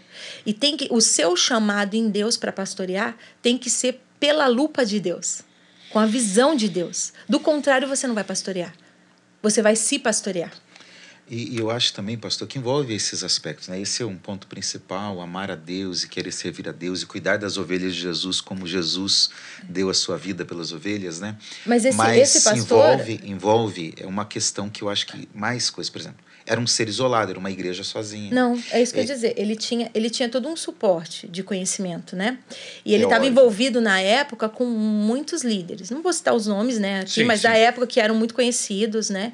Inclusive alguns que já, infelizmente, se distanciaram hoje, né, da, da, da proposta que pregavam. Os mesmos que apoiavam a Maranata Isso. aí na trajetória. Ele tinha, ele tinha essa, ele tinha todo esse suporte, tanto que eles iam lá na igreja pregar. A igreja ela tinha muito recurso financeiro, ela tinha muitos empresários, né? Ela tinha todo um, um aparato até para a época muito à, à frente da época. De muitas igrejas. Entendeu? Ela tinha todo. Então, assim, por isso que eu vejo que não era, na verdade, a ausência de ter o conhecimento para fazê-lo. Ou, né, o despreparo. Era falta de conversão. Era falta de um coração. De Deus. É, de enxergar as pessoas como, como precisa. Porque você, eu, eu, eu sempre falo isso para a Cira, eu falo, por favor, sempre mantenha seu coração tão próximo de Deus, ao ponto de você enxergar as pessoas como Ele quer que você enxerga, porque você é pastor delas. Você precisa pastoreá-las assim. Mas, Não se distancie dessa é, visão. Mas eu acho também o seguinte, aqui no nosso ministério pastoral, no nosso colegiado de pastores, eu certo. acho que quando a gente vê um ou outro aqui numa dificuldade, ou vê alguma coisa que precisa falar, a gente vai e procura. Exatamente. Tá? Ó, cuidado aqui ó, não age assim. É. Né? A gente tem essa liberdade. Isso, é isso. é muito bom de ter é. colegas ministeriais, amigos, de companheiros de ministério, porque isso nos ajuda. Uma pessoa que anda sozinha, por mais que traga outros para pregar ali, é. É diferente. Ele está é, sozinho, ele, ele toma tá decisões. É porque, tá na verdade, ele acaba sendo um é. governo, né? Segundo, ele governa. E isso se deu, por exemplo, no aspecto financeiro da igreja. E isso gerou, um, na época, um problema na igreja né? É. É, esse domínio é, e essa administração uhum. meio equivocada é, financeiramente da igreja da época. E a prova é que depois essa igreja acabou, uhum. É, esse pastor se perdeu aí no, no é. mundo, né? A gente não sabe muito bem o que aconteceu com ele, mas assim as notícias não são boas. Então que eu coisa, acho né? que eu acho que ali estava um sinal de que não vale a pena seguir isso. Tem que amar Jesus, tem que ter esse compromisso e, e amar, porque o perigo é profissionalizar o ministério pastoral. Sim. Se a gente profissionaliza o ministério pastoral, a gente perde esse amor por, é. pelas ovelhas de Jesus. E... A pregação passa a ser uma atividade. É, é, a gente vira um profissional do púlpito, um profissional que vai na igreja. É, é algo por obrigação, como um compromisso de você ter um trabalho aí. Seu, o seu alvo não é mais a transformação não é Cristo, de pessoas, não é as pessoas. Não, é não é mais amar, o reino já passa a ser não. financeiro. É. E você meio que se sente o governante. Então, né, a, a pessoa que se posiciona dessa forma, ela, ela é aquela pessoa que se acha com a razão sempre. Né? Já começa por aí. E esse tipo de atitude podia ter te afastado Sim, do evangelho. Por isso que eu disse que o Espírito Santo de Deus, ele, ele sempre me deu. É, a minha relação com, com, com Deus, é, por meio dessa, dessa vivência do Espírito Santo, foi o que me deu suporte para aguentar as, as as adversidades, pastor, porque foram várias. Assim, para eu estar hoje na igreja é um milagre. É um milagre em Deus. O Assir sabe da trajetória, né? É, há muitos detalhes, muitas coisas horríveis que aconteceram e que, assim, de verdade, eram para me repelir da igreja, era para eu ter uma visão anti-igreja. Era para eu pensar, é o último lugar que eu quero estar? É numa igreja. É numa igreja, entendeu? E graças a Deus, né, ele vai criando o caminho. É, eu tenho um chamado em Deus, eu tenho convicção disso. E esse chamado em Deus, para mim, não, nunca foi para andar sozinha. Sempre foi para andar no reino de Deus com irmãos e irmãs e principalmente para contribuir com esse reino. Quando o Assir, quando nós tivemos essa, essa junção em Deus ministerial, a gente primeiro precisou passar por uma lapidação pessoal. Porque eu fui usada para lapidá-lo e ele foi usado para me lapidar em muitos aspectos. Deus havia um planejamento de Deus, né? E a minha vivência, a vivência dele, nada é por acaso. Nada é do acaso tudo tem um propósito e significado em Deus. E, a, e quando ele vai trazendo, quando ele trouxe as nossas vidas para esse significado, eu levei um tempo para entender o meu lugar. O Assir levou um tempo para entender o lugar dele. Porque quando você recebe um chamado, você sabe o seu chamado. Você sabe o que você tem que fazer. Mas aí, quando você divide a vida com alguém, como você vai fazê-lo? Porque já não é mais sobre você né? É sobre o chamado numa perspectiva de complemento, numa perspectiva de ampliação. E aí foi onde a gente começou a se ajustar nesse processo. E, e a, a, a experiência de vida, tanto minha quanto do Assir, ela foi como um quebra-cabeça um quebra que foi as peças fazendo sentido. O que não fazia sentido para ele, eu trazia a peça e a minha peça, que para mim talvez nem era, entendeu? Fazia todo sentido para ele e vice-versa. E a gente foi se complementando. Interessante, porque eh, a gente pensa em igreja em um lugar de acolhimento, uhum. em um lugar de cura. Então é um lugar de ferida. Né? E infelizmente, isso acontece Sim. hoje, pastor, principalmente até por causa da sua da sua ação, o senhor, uhum. como é um representante da SBB, visita muito a igreja Sim. e percebe, né? E, eh, não fica lá, mas percebe. Tem muita igreja ferindo hoje, pastor? Tem muita igreja que poderia estar cuidando, curando, mas fere, manipula, domina, usa o nome de Deus. Infelizmente, é. essa é uma realidade da igreja é. evangélica no Brasil, é, ela é muito clara. E eu acho é... que isso ocorre por causa do distanciamento do Evangelho, é, da, da, simplicidade do Evangelho na palavra de Deus. Como o pastor vai, vai perdendo norte? Ele... É, sabe, pastor, a igreja evangélica hoje ela busca muita novidade, muita estratégia, muito é. método. A igreja evangélica hoje ela é uma igreja performática, ela é uma igreja de performance. Ela tem uma bela apresentação para fora, mas a essência parece que está ruindo. Né? E está perdendo esse, ela essa, essa, com a estética, essa simplicidade do Evangelho, né? de pregar a palavra de Deus genuinamente. É. Então, é muito evento e pouco. Pastor, uma das coisas que eu tenho medo, é medo é. mesmo, a palavra é essa, é de me tornar um profissional do púlpito. Sim. É esse o maior perigo que a gente Entendeu? tem. Entendeu? E deixar de lidar com as coisas de Deus, ter temor de Deus. Ser o mesmo cara do púlpito, ser o mesmo Sim. cara em no casa. No dia a dia. No dia a dia. E não uma performance no púlpito ali no domingo. E não se acostumar com a igreja, porque a gente eu prego desde os sete anos. Então está 36 anos que eu estou pregando. É, eu eu estou na vida de igreja, assim, então eu, a mesma oração que eu faço quase que diária é Senhor, não me deixa Sim. virar isso, não me deixa virar um profissional do culto, não Sim. me deixa ficar só a, a, a, apresentando. Porque eu sei quem eu sou, eu preciso da graça de Jesus para cuidar. E, e, é por isso que eu, eu acho que a Maranata é uma igreja muito saudável, muito boa, muito bíblica nesse sentido, porque ela, ela tem alguns aspectos que são conservadores para muitos. Sim. mas são fundamentos que estabelecem é, a, a, nossa forma de lidar com a fé, de lidar com Deus, de, de viver essa fé. Né? E isso ajuda muito. Então, é, é, é triste ver isso, é, lugares que as pessoas são feridas, magoadas, mas graças a Deus que tem ainda boas Eu vejo uma falta de lugares. temor também, né, pastor? Parece é. até que, que Deus é. Porque eu fico vendo certas atitudes, eu fico pensando, será que esse cara crê em Deus mesmo? Será a mensagem que ele está pregando fala tanto é que, de Deus? É que é tão mas... fácil, pastor, a gente Na vida perder. dele, a gente não parece que ele não. É tão Deus fácil você se perder quando você, você tem uma boa performance, quando você sabe o que fazer, quando você sente que você manipula e consegue, é, de certa forma, a sua fala ela motiva, ela impulsiona, entende? Quando você tem a propriedade desse conhecimento sobre seu, as suas habilidades e seu talento, e aí você está mais preocupado com a sua performance do que com o mover do Espírito Santo.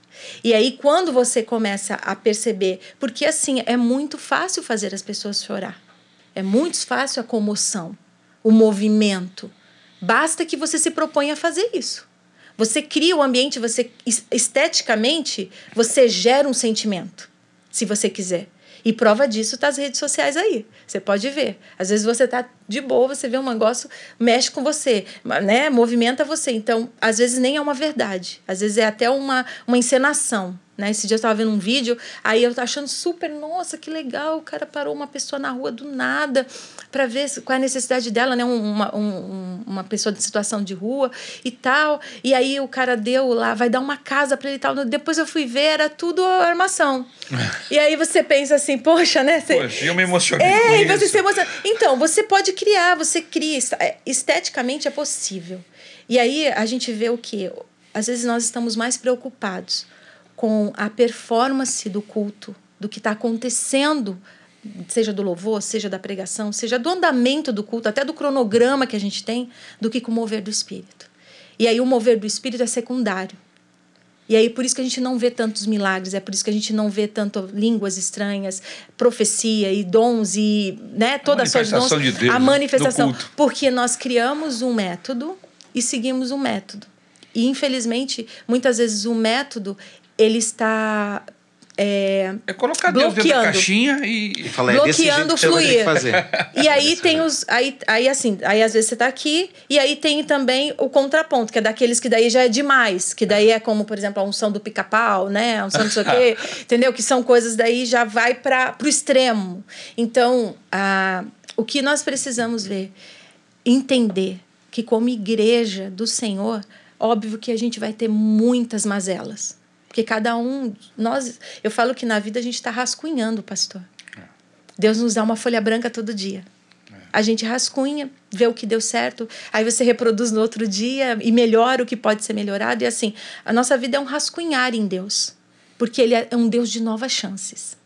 E, e por ser assim, nós precisamos ter o olhar de Deus para com a, o ministério, para com as pessoas, para com a vida das pessoas. Amar dói, pastor. E amar como Deus dói muito mais. Porque amar como Deus não é amar quem merece. É amar aquele que está realmente sendo uma pedra no seu pé. Esse é o desafio. É. E esse amor, e esse amor, ele é produzido em Deus. Você não é capaz de produzir, eu não sou capaz de produzir. E é uma decisão, né? Você decide amar em Deus aquela pessoa complicada, aquela pessoa que te feriu hoje quando eu olho toda a minha trajetória e foram muitas pessoas né que foram assim é, estrategicamente e eu vejo que assim o inimigo ele usa assim como Deus busca disponíveis o inimigo também está à procura de disponíveis. Dentro da igreja inclusive. Então assim como Deus espera corações despertos para fazer o bem o diabo espera e busca corações despertos para fazer o mal. É verdade. E ele vai usar dentro da igreja também. Então a diferença é você ter o discernimento para entender que, apesar de tudo isso, é a igreja do Senhor. Amém. E a igreja do Senhor, ela, ela é um lugar de cura.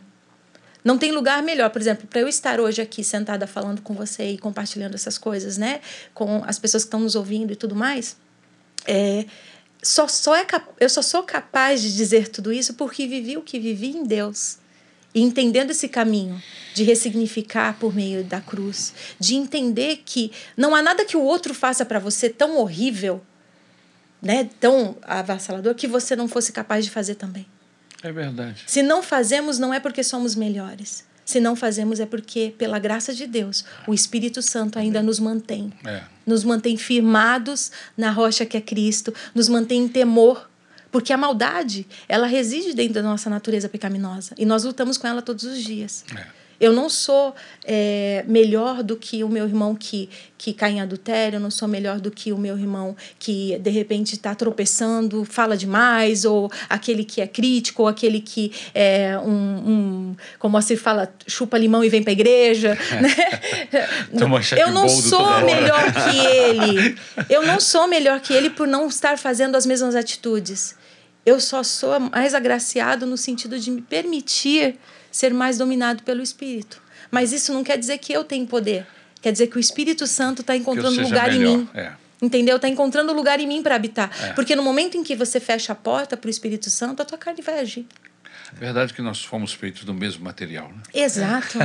Não há bem nenhum, né? Não há como a gente. Assim, não há quem faça o bem. Né? E, eu, e eu olho para tudo isso, eu tenho um olhar assim, sabe, é, de misericórdia, porque eu também preciso de misericórdia. E vai chegar momentos na minha vida em que alguém vai, vai com o amor de Deus, me, me dar misericórdia, como já aconteceu, né? De, de oferecer misericórdia pelos meus erros, meus, minha, minhas, meus tropeços.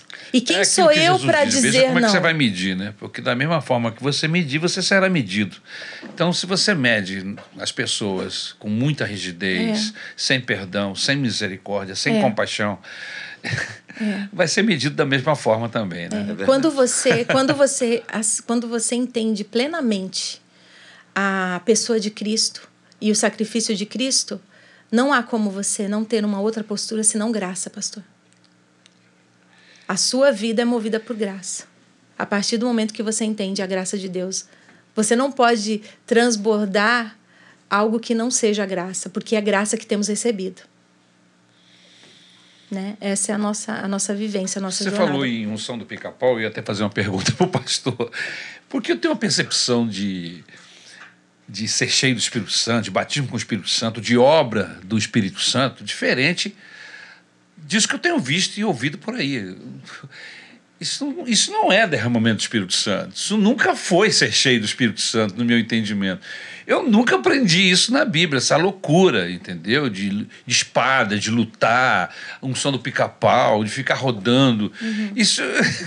eu fui de uma igreja, minha origem é assembleana, uma igreja que ensinava os dons do Espírito e que vivia isso em abundância. Eu nunca me ensinaram isso. Então, o pessoal hoje, quando se fala de derramamento do Espírito Santo, fica pensando nesse desequilíbrio, nessa loucura, nessa doideira que a gente vê por aí, que não tem nada a ver com derramamento de Deus ser cheio de Deus, cheio do Espírito Santo. Nós temos uma sociedade muito emotiva, né, pastor? Como é que é isso, pastor? As pessoas esquecem que nós temos um manual, é, um livro que é a nossa regra de fé e prática, que é a Bíblia. Porque até mesmo as experiências espirituais que a Bíblia quer que nós vivamos, que Deus quer que vivamos, elas estão narradas nas Escrituras. É, a experiência do derramamento do Espírito na igreja de Atos. Por que, que o livro de Atos é um livro que tem uma característica histórica? É para contar o que aconteceu, é para contar como foi, é para estabelecer um padrão, porque a, a escritura toda ela serve para nossa instrução. Então, as pessoas, elas usam do que a Tânia falou, dessa sociedade emotiva, usam das suas emoções, que afloram, e, a, e, na emoção a gente fala às vezes o que não deve, faz o que não deve, e essa emoção supera aquilo que o espírito está fazendo. Na minha época chamavam isso de meninice. Meninice, é isso aí. É Menino, isso aí. na é fé. É isso aí.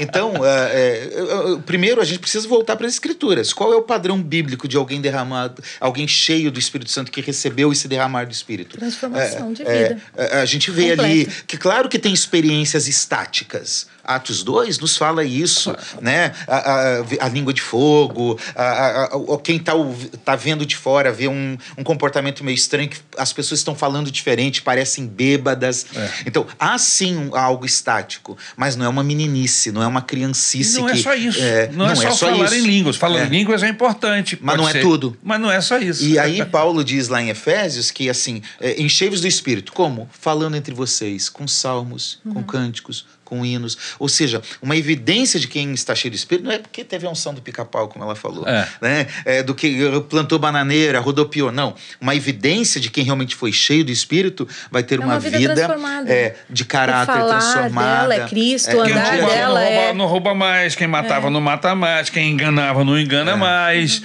e não, não adultera, porque... É transformação radical. Se você vive uma experiência com o Espírito Santo num culto de domingo, e você é cheio e há um mover, é impossível na segunda-feira você continuar sendo a mesma pessoa. Exatamente, eu penso assim também. Não tem como. e a gente precisa resgatar a simplicidade do evangelho. É. Né? Uh, esses dias o pastor Davi leu em Caxias esse texto me marcou, 2 Coríntios 11, 3. Eu temo que vocês estejam é, perdendo ou fugindo, se afastando. Da, se afastando isso da simplicidade devida a Cristo. É. E, a, e, a, gente precisa resgatar isso. Eu, eu tenho falado, pastor, a igreja evangélica está cheia de métodos, cheia de estratégia, cheia de modelos, cheia de padrão, cheia de coisa enlatada que vem de fora e vamos implantar aqui porque vai dar certo essa visão na igreja, e cheio de busca de visão. E está perdendo a simplicidade da evangelização, da santificação, da leitura bíblica, do jejum, da oração. Coisa Ser luz do mundo. Como, é, como, testemunha, de testemunhar. Como jovens, como jovens que fomos, né? É em Deus, nossa decisão foi ministerial, né, amor? É.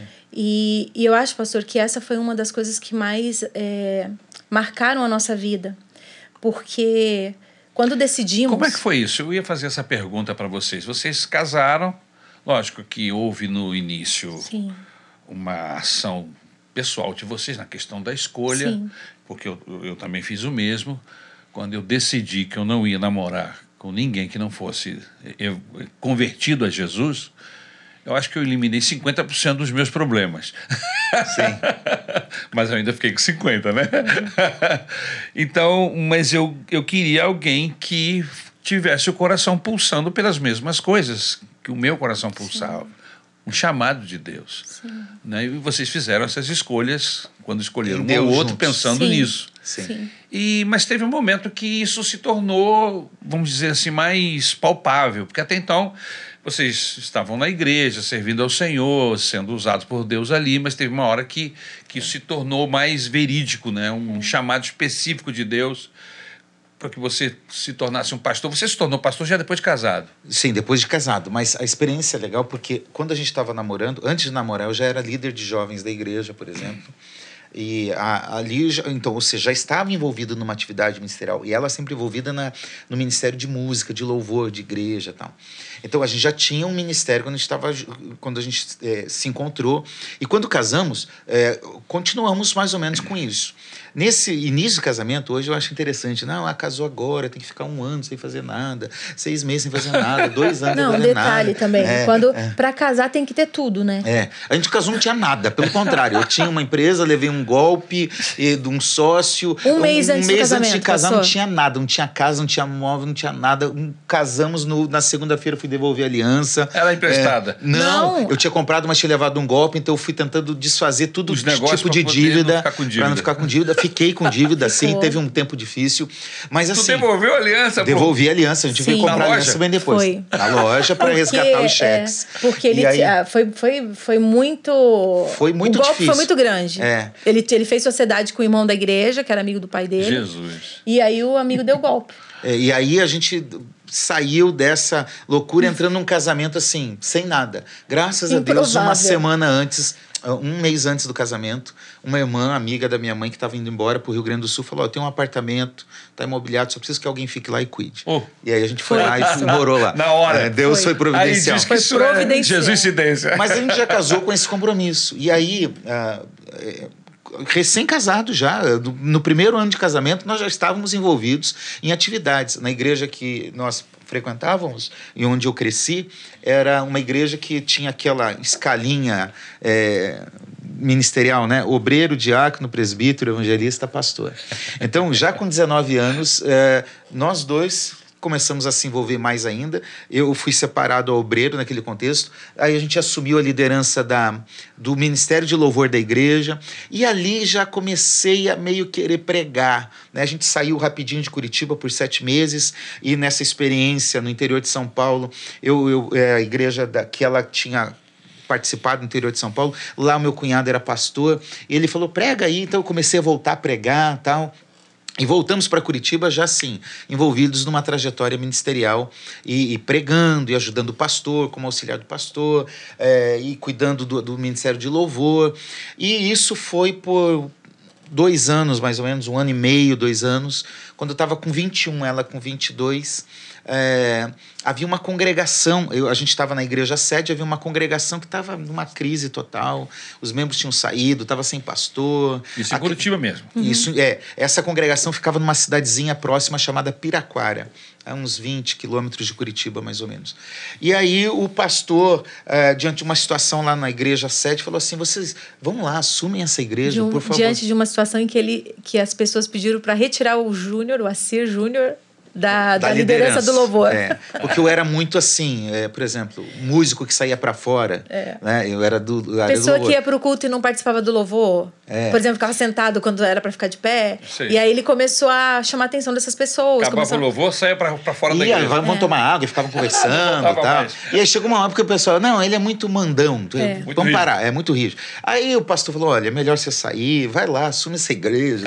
Foi muito engraçado. Aí tinha três pessoas nessa igreja. Aí a gente já tinha um filho, é, o neto e ela grávida da Isabela. E Três desempregados. É, Estávamos desempregados, desempregados. Vivendo assim de. Vivendo de fazer bicos. De bico é. aqui, um serviço aqui, outro Eu serviço lá. Eu grávida da é. Isabela e tinha o, o neto pequenininho, de um ano, e, um ano e dois meses. E sem dinheiro, a igreja não tinha dinheiro para pagar salário, nada. não tinha nada. Jesus. E a gente assumiu isso. Não, nós temos um chamado em Deus, nós vamos Foi assumir essa amor. igreja. Foi. Total. Foi um compromisso assim, numa, num lugar difícil, pobre, carente, sem condições financeiras três membros na igreja. Chegou eu, ela e meu filho, crescimento de 100% no primeiro culto, né? graças a Deus. Mas assim, poucas semanas ali, duas ou três semanas, teve uma tempestade na igreja, as paredes abriram. Eram de o, madeiras, né? É, e o teto caiu. Desceu. É. Aí ficamos sem templo. E aí uma, uma irmã e uma filha, que eram três membros. Ah, mas uma irmã... tem que passar na corrente dos 350. É, tava, o negócio tava Não, bravo. A primeira pergunta foi assim, pastor, e aí? É pra ficar ou pra ir embora? O que, é. Deus tá falando? É isso, pô? O cara não, e todo mundo falando para eles, vocês são loucos, o que, que vocês é. vão fazer nessa igreja no fim do mundo? A gente teve é. palavras assim, por exemplo, vocês, vocês já vão começar um ministério é, frustra... como é que é? Acabado. Furado, né? é, é. Assim. Não, não para com isso, por que estão fazendo Três isso? Três membros, aí chega lá Os nossos familiares cai. não entendiam, pessoas da igreja não entendiam, é, ninguém entendia a, gente, a nossa escolha. A gente se apoiou um no outro e em Deus mesmo para fazê-lo. E aí, das três, dos três membros, duas saíram, uma mãe e filha. Não, não dá, você é muito menino, tinha 21 anos. E a igreja nessa situação, não, não dá. E foram embora. Então ficou eu, ela, sem igreja e uma irmã. E, e nessa começou... época ele não era pastor, né? Ele era não era pastor, eu era obreiro. Di, diácono já, e obreiro ah, para diácono. Eu que era diaconisa, é, você era obreiro. É, não, não, é, obreiro diácono. É. Eu era diácono já e você obreira. E aí a gente começou a, a visitar fazer culto no lar, vamos é. lá, tal. E aí vem um, vem outro e vai. Foi e difícil de convencer, porque geralmente igreja de periferia o pessoal não gosta de abrir as portas de casa. Sim. Porque eles têm vergonha, né? E geralmente é trazer gente para dentro de casa. É. E, era, e quando a gente fala de situação assim difícil, era situação difícil mesmo, de, daquela de, de terra pobreza batido, extrema, sabe? pobreza é. extrema. Era uma cidade dormitório num bairro é. mais pobre que tinha naquela cidade. Então era uma, uma situação bem difícil. Entrava 50 reais de dízimo, que eu lembro daquela irmã, irmã Vera, uma querida que nos abriu a é. casa e nos ajudou muito. Aí uma família voltou, uma família que tinha se afastado voltou que eram antigos diáconos da igreja, é. né? E foram também um Queridos, suporte muito grande. Foi. A gente às vezes dormia na casa deles porque a gente ia com criança pagando ônibus, pegava uhum. quatro ônibus, levava duas horas e meia para chegar na igreja.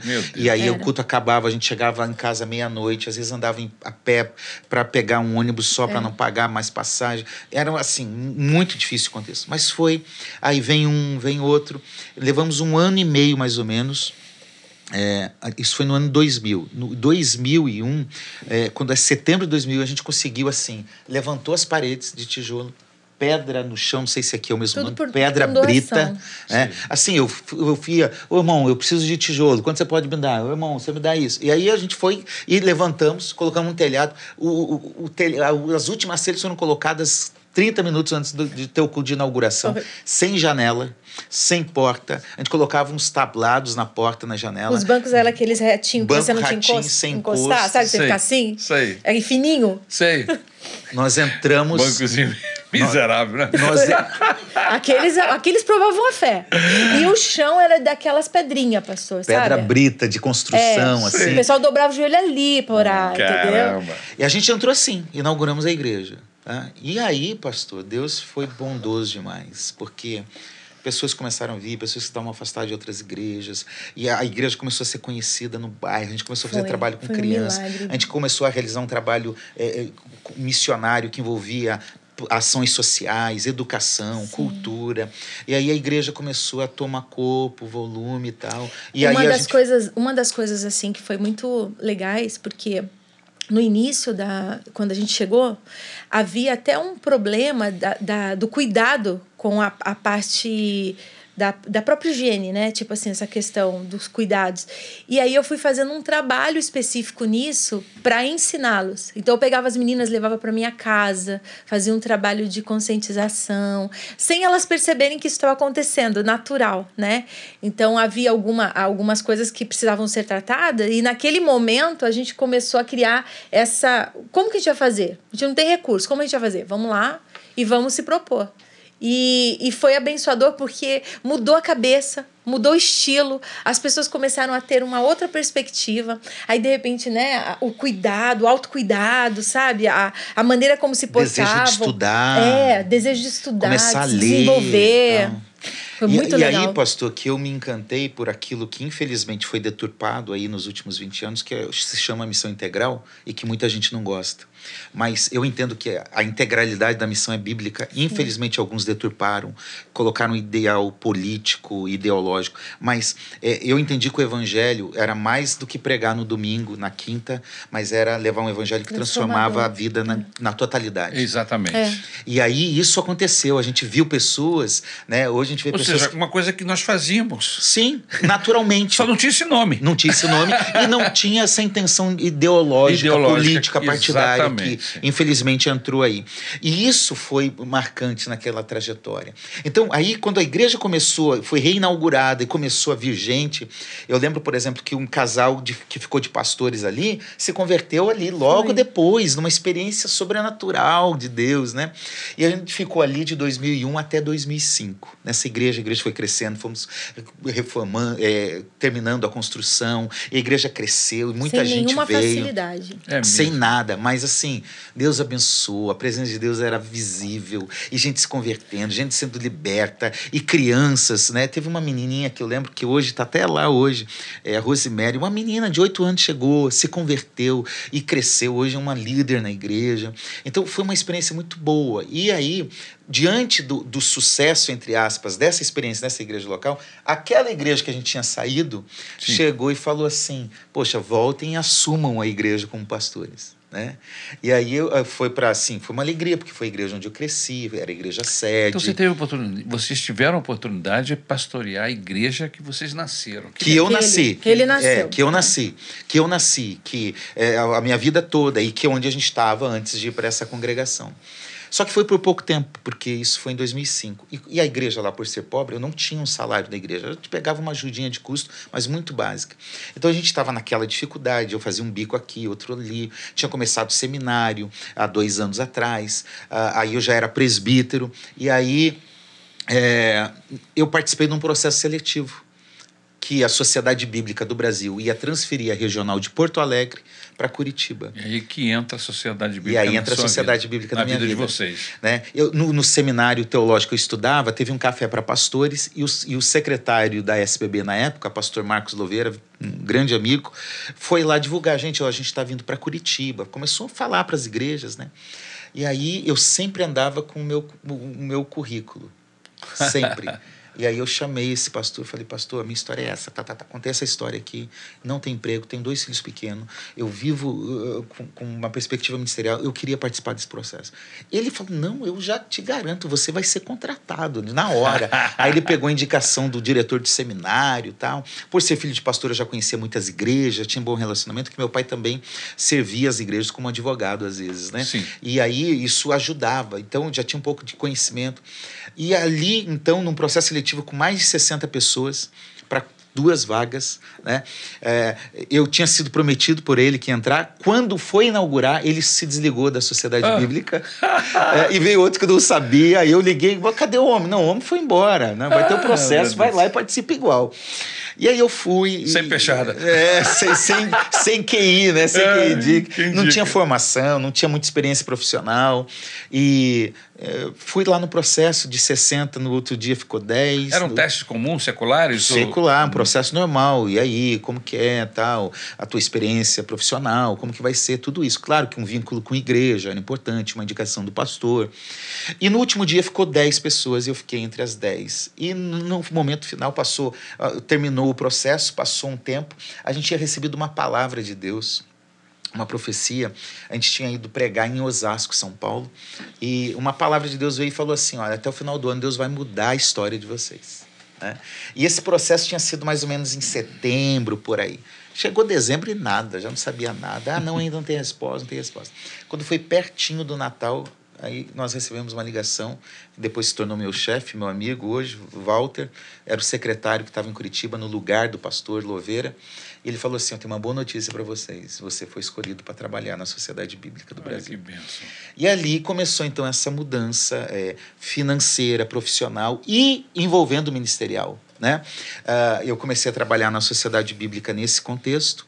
Em 2005, final de 2004, 2005, eu comecei a trabalhar na SBB. E aí, quando eu estava lá, e foi de 2001 até 2007, lá na, naquela, 2006. 2007, eu já estava com um ano e pouquinho na Sociedade Bíblica, pastoreando a congregação, quando eu fui para o Bairro Alto. E no meio desse ano, tinha seis anos, seis meses só que a gente estava pastoreando essa igreja, aí veio uma proposta: olha, você assume uma gerência de uma outra unidade da SBB. Com seis meses. É, eu já estava com dois anos de SBB. Dois é. anos. É seis meses que eu estava pastoreando aquela igreja entendi. sede. Entendi, né? Estava vivendo um tempo muito bom. E também. antes dessa proposta que ele recebeu, eu tinha conseguido um emprego também. E aí eu tinha conseguido um ótimo emprego, porque eu estava ganhando mais do que ele e foi no HSBC, lembra aquele Lembro, banco? banco. É. Isso. E aí eu estava trabalhando no HSBC, estava super bem. E só que aí é, uh, por que que acontece? Porque daí começou, é aquela coisa, tá tudo parado, de repente começa a ampliar. E aí no caso dele, ele começou a ter oportunidades e tal, e aí as pessoas vinham para mim e falavam assim, você não tem vontade de ser alguma coisa? Porque o Júnior tá sendo, né? ele era conhecido como Júnior. Aí eu pensava assim, mas eu já sou. Eu, eu pensava comigo, né? Ser mãe, ser, dar todo esse suporte é muito difícil. É. Eu pensava comigo, né? E falava, ok, eu, eu entendi isso. Mas é aquilo foi tão de várias pessoas diferentes, em vários ambientes, né? Não só da igreja, mas de família também. E eu comecei a comunicar com ele, falar, poxa, eu tô chateada com essa situação, eu tô me sentindo péssima, porque a sensação que eu tenho é como se eu não quisesse ser nada, fazer nada, sei lá. E aí eu comecei a orar sobre isso. E aí ele abriu essa oportunidade, né, de eles estavam fazendo uma seleção e eu entrei para fazer a seleção. E assim, das improváveis também como ele, porque tinha muitas pessoas lá qualificadas com, né, inclusive advogada, enfim, concorrendo à mesma vaga e na época eu não tinha nenhuma formação ainda, só tinha ensino médio achei assim, não vai rolar, né? E acabou que consegui. Entrei. Quando eu entrei, comecei a trabalhar ganhando o dobro do que ele ganhava. E um pouco mais, né? O dobro e um pouquinho mais. E aí eu fiquei, nossa, né? Tipo, o primeiro salário, eu nem sabia o que fazer com tanto dinheiro. Nunca tinha tido tanto dinheiro assim, né? A gente ficou três, quatro anos praticamente, né? É, Sem anos. ter recurso, né? Vivendo de, de cada dia o seu pão. É. e, e aí foi assim, uma experiência muito interessante, enfim. Só que aí começou a acontecer o seguinte o Santo Espírito de Deus, né, que habita em mim, ele começou a me incomodar com essa situação. E aí ele falava assim: seu lugar não é aqui. E eu ia para o trabalho chorando e voltava para o trabalho chorando, porque a sensação que eu tinha é que eu estava no lugar errado. E aí eu, muito feliz, porque eu estava tendo resultado, estava sendo reconhecida pelo trabalho e tal. E meus filhos eram pequenos, na época o neto estava com seis anos e a Isabela estava com cinco.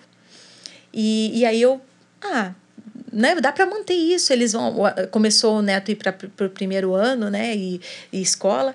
E aí foi quando o Espírito Santo começou a continuar falando, continuou falando. Isso foi eu, eu trabalhei acho que oito meses mais ou menos, né? E aí eu, eu sei que foi falando, não, é seu lugar, é seu lugar. E eu fui insistindo, mas Deus, agora eu posso dar dízimo, agora eu posso dar oferta, agora eu posso vai negociando, sabe? Não, olha, eu posso dar mais, eu tenho mais recursos também para investir na minha família. Senhor, pensa bem, é isso mesmo que o senhor está falando comigo? É isso mesmo, o senhor está pedindo para eu renunciar ao trabalho, né? E negociando com ele, mas sentindo isso. Aí chegou um, um ponto que eu estava em casa e aí eu estava me preparando para ir para trabalhar, porque daí eu também comecei a não conseguir ver meus filhos direito, porque eu saía cedo e voltava tarde. Então eles já estavam dormindo e acordava, ele tava, eh, saía, eles estavam dormindo e chegava, eles estavam para dormir. Então era um pouco tempo que tinha. E aí o Espírito Santo falou para mim assim, Tânia, onde você está trabalhando, qualquer pessoa pode fazer o que você está fazendo, mas dentro da tua casa é só você. Você é insubstituível dentro da sua casa. E aquilo foi um impacto tão grande porque eu entendi a minha missão, sabe? Eu entendi o chamado ali que era para ser mãe, para ser esposa, para ser suporte, porque Deus sabia o que viria depois. Exatamente. Entende? E eu não. Então foi uma renúncia. E aí eu falei assim, bom, ok. Aí eu pensei assim, pô, a gente comprou isso, comprou aquilo, comprou aquilo como outro. É que Deus faz, né? Falei, a gente comprou isso, comprou Deus tá aquilo, comprou trabalhando aquilo aqui outro. sua- no seu projeto, É. Ampliando. mas se não prepara o seu coração para a coisa, não andava, né? É. Não, não. Exato. E aí. Não adianta nada você Sim. receber propostas aqui de, de crescimento Sim. e etc. Se a sua esposa. É. As raízes têm que estar bem, bem alicerçadas. E por isso que, não você é algo ir. meu, é algo nosso. É. Porque nenhum momento minha trajetória seria possível se não fosse nosso. Entendi. Se, se não fosse um crescimento juntos, uma decisão E conjunta. aí eu fiquei preocupada por quê? Porque a gente tinha feito dívidas, assim, comprando computador, não sei o quê, né? E contando com o meu salário. Sim. E aí eu falei, mas senhor, eu vou pedir agora. Ah, e aí? Como é que né? faz, né? Como é que a gente vai fazer? Porque eu vou pedir demissão, então você não tem direito a nada. Você pede demissão, né? Aquela rescisão e pronto. Isso. E aí eu falei, e agora? Aí eu falei, bom, senhor, se é o senhor mesmo que tá falando comigo, eu vou ligar para você na hora que eu estiver lá no trabalho. E se ele falar ok para a decisão, porque eu, eu não tinha compartilhado com ele Certo. o que estava acontecendo. Eu fui levando, né, aquilo. Falei, eu vou compartilhar com ele. Se ele disser, ok, Senhor, vai ser o Senhor dizendo para mim. Porque eu também não posso tomar uma decisão no Senhor se ele não tiver conivente Até porque comigo. você estava financeiramente Sim. trazendo todo o apoio É. dentro de casa. Exato. E aí eu peguei, liguei para ele, falei, olha, eu senti isso de Deus, tal. E aí, né, você sabe, a gente tem Você os- já tinha recebido a proposta? Não, não, ligou? não, não, Era para voltar para o salário de 600 e pouco que ele ganhava. Não, nessa época eu já tinha sido promovido internamente. Era um pouquinho mais. É. É, mas não era tanto. Ela ainda ganhava mais. É.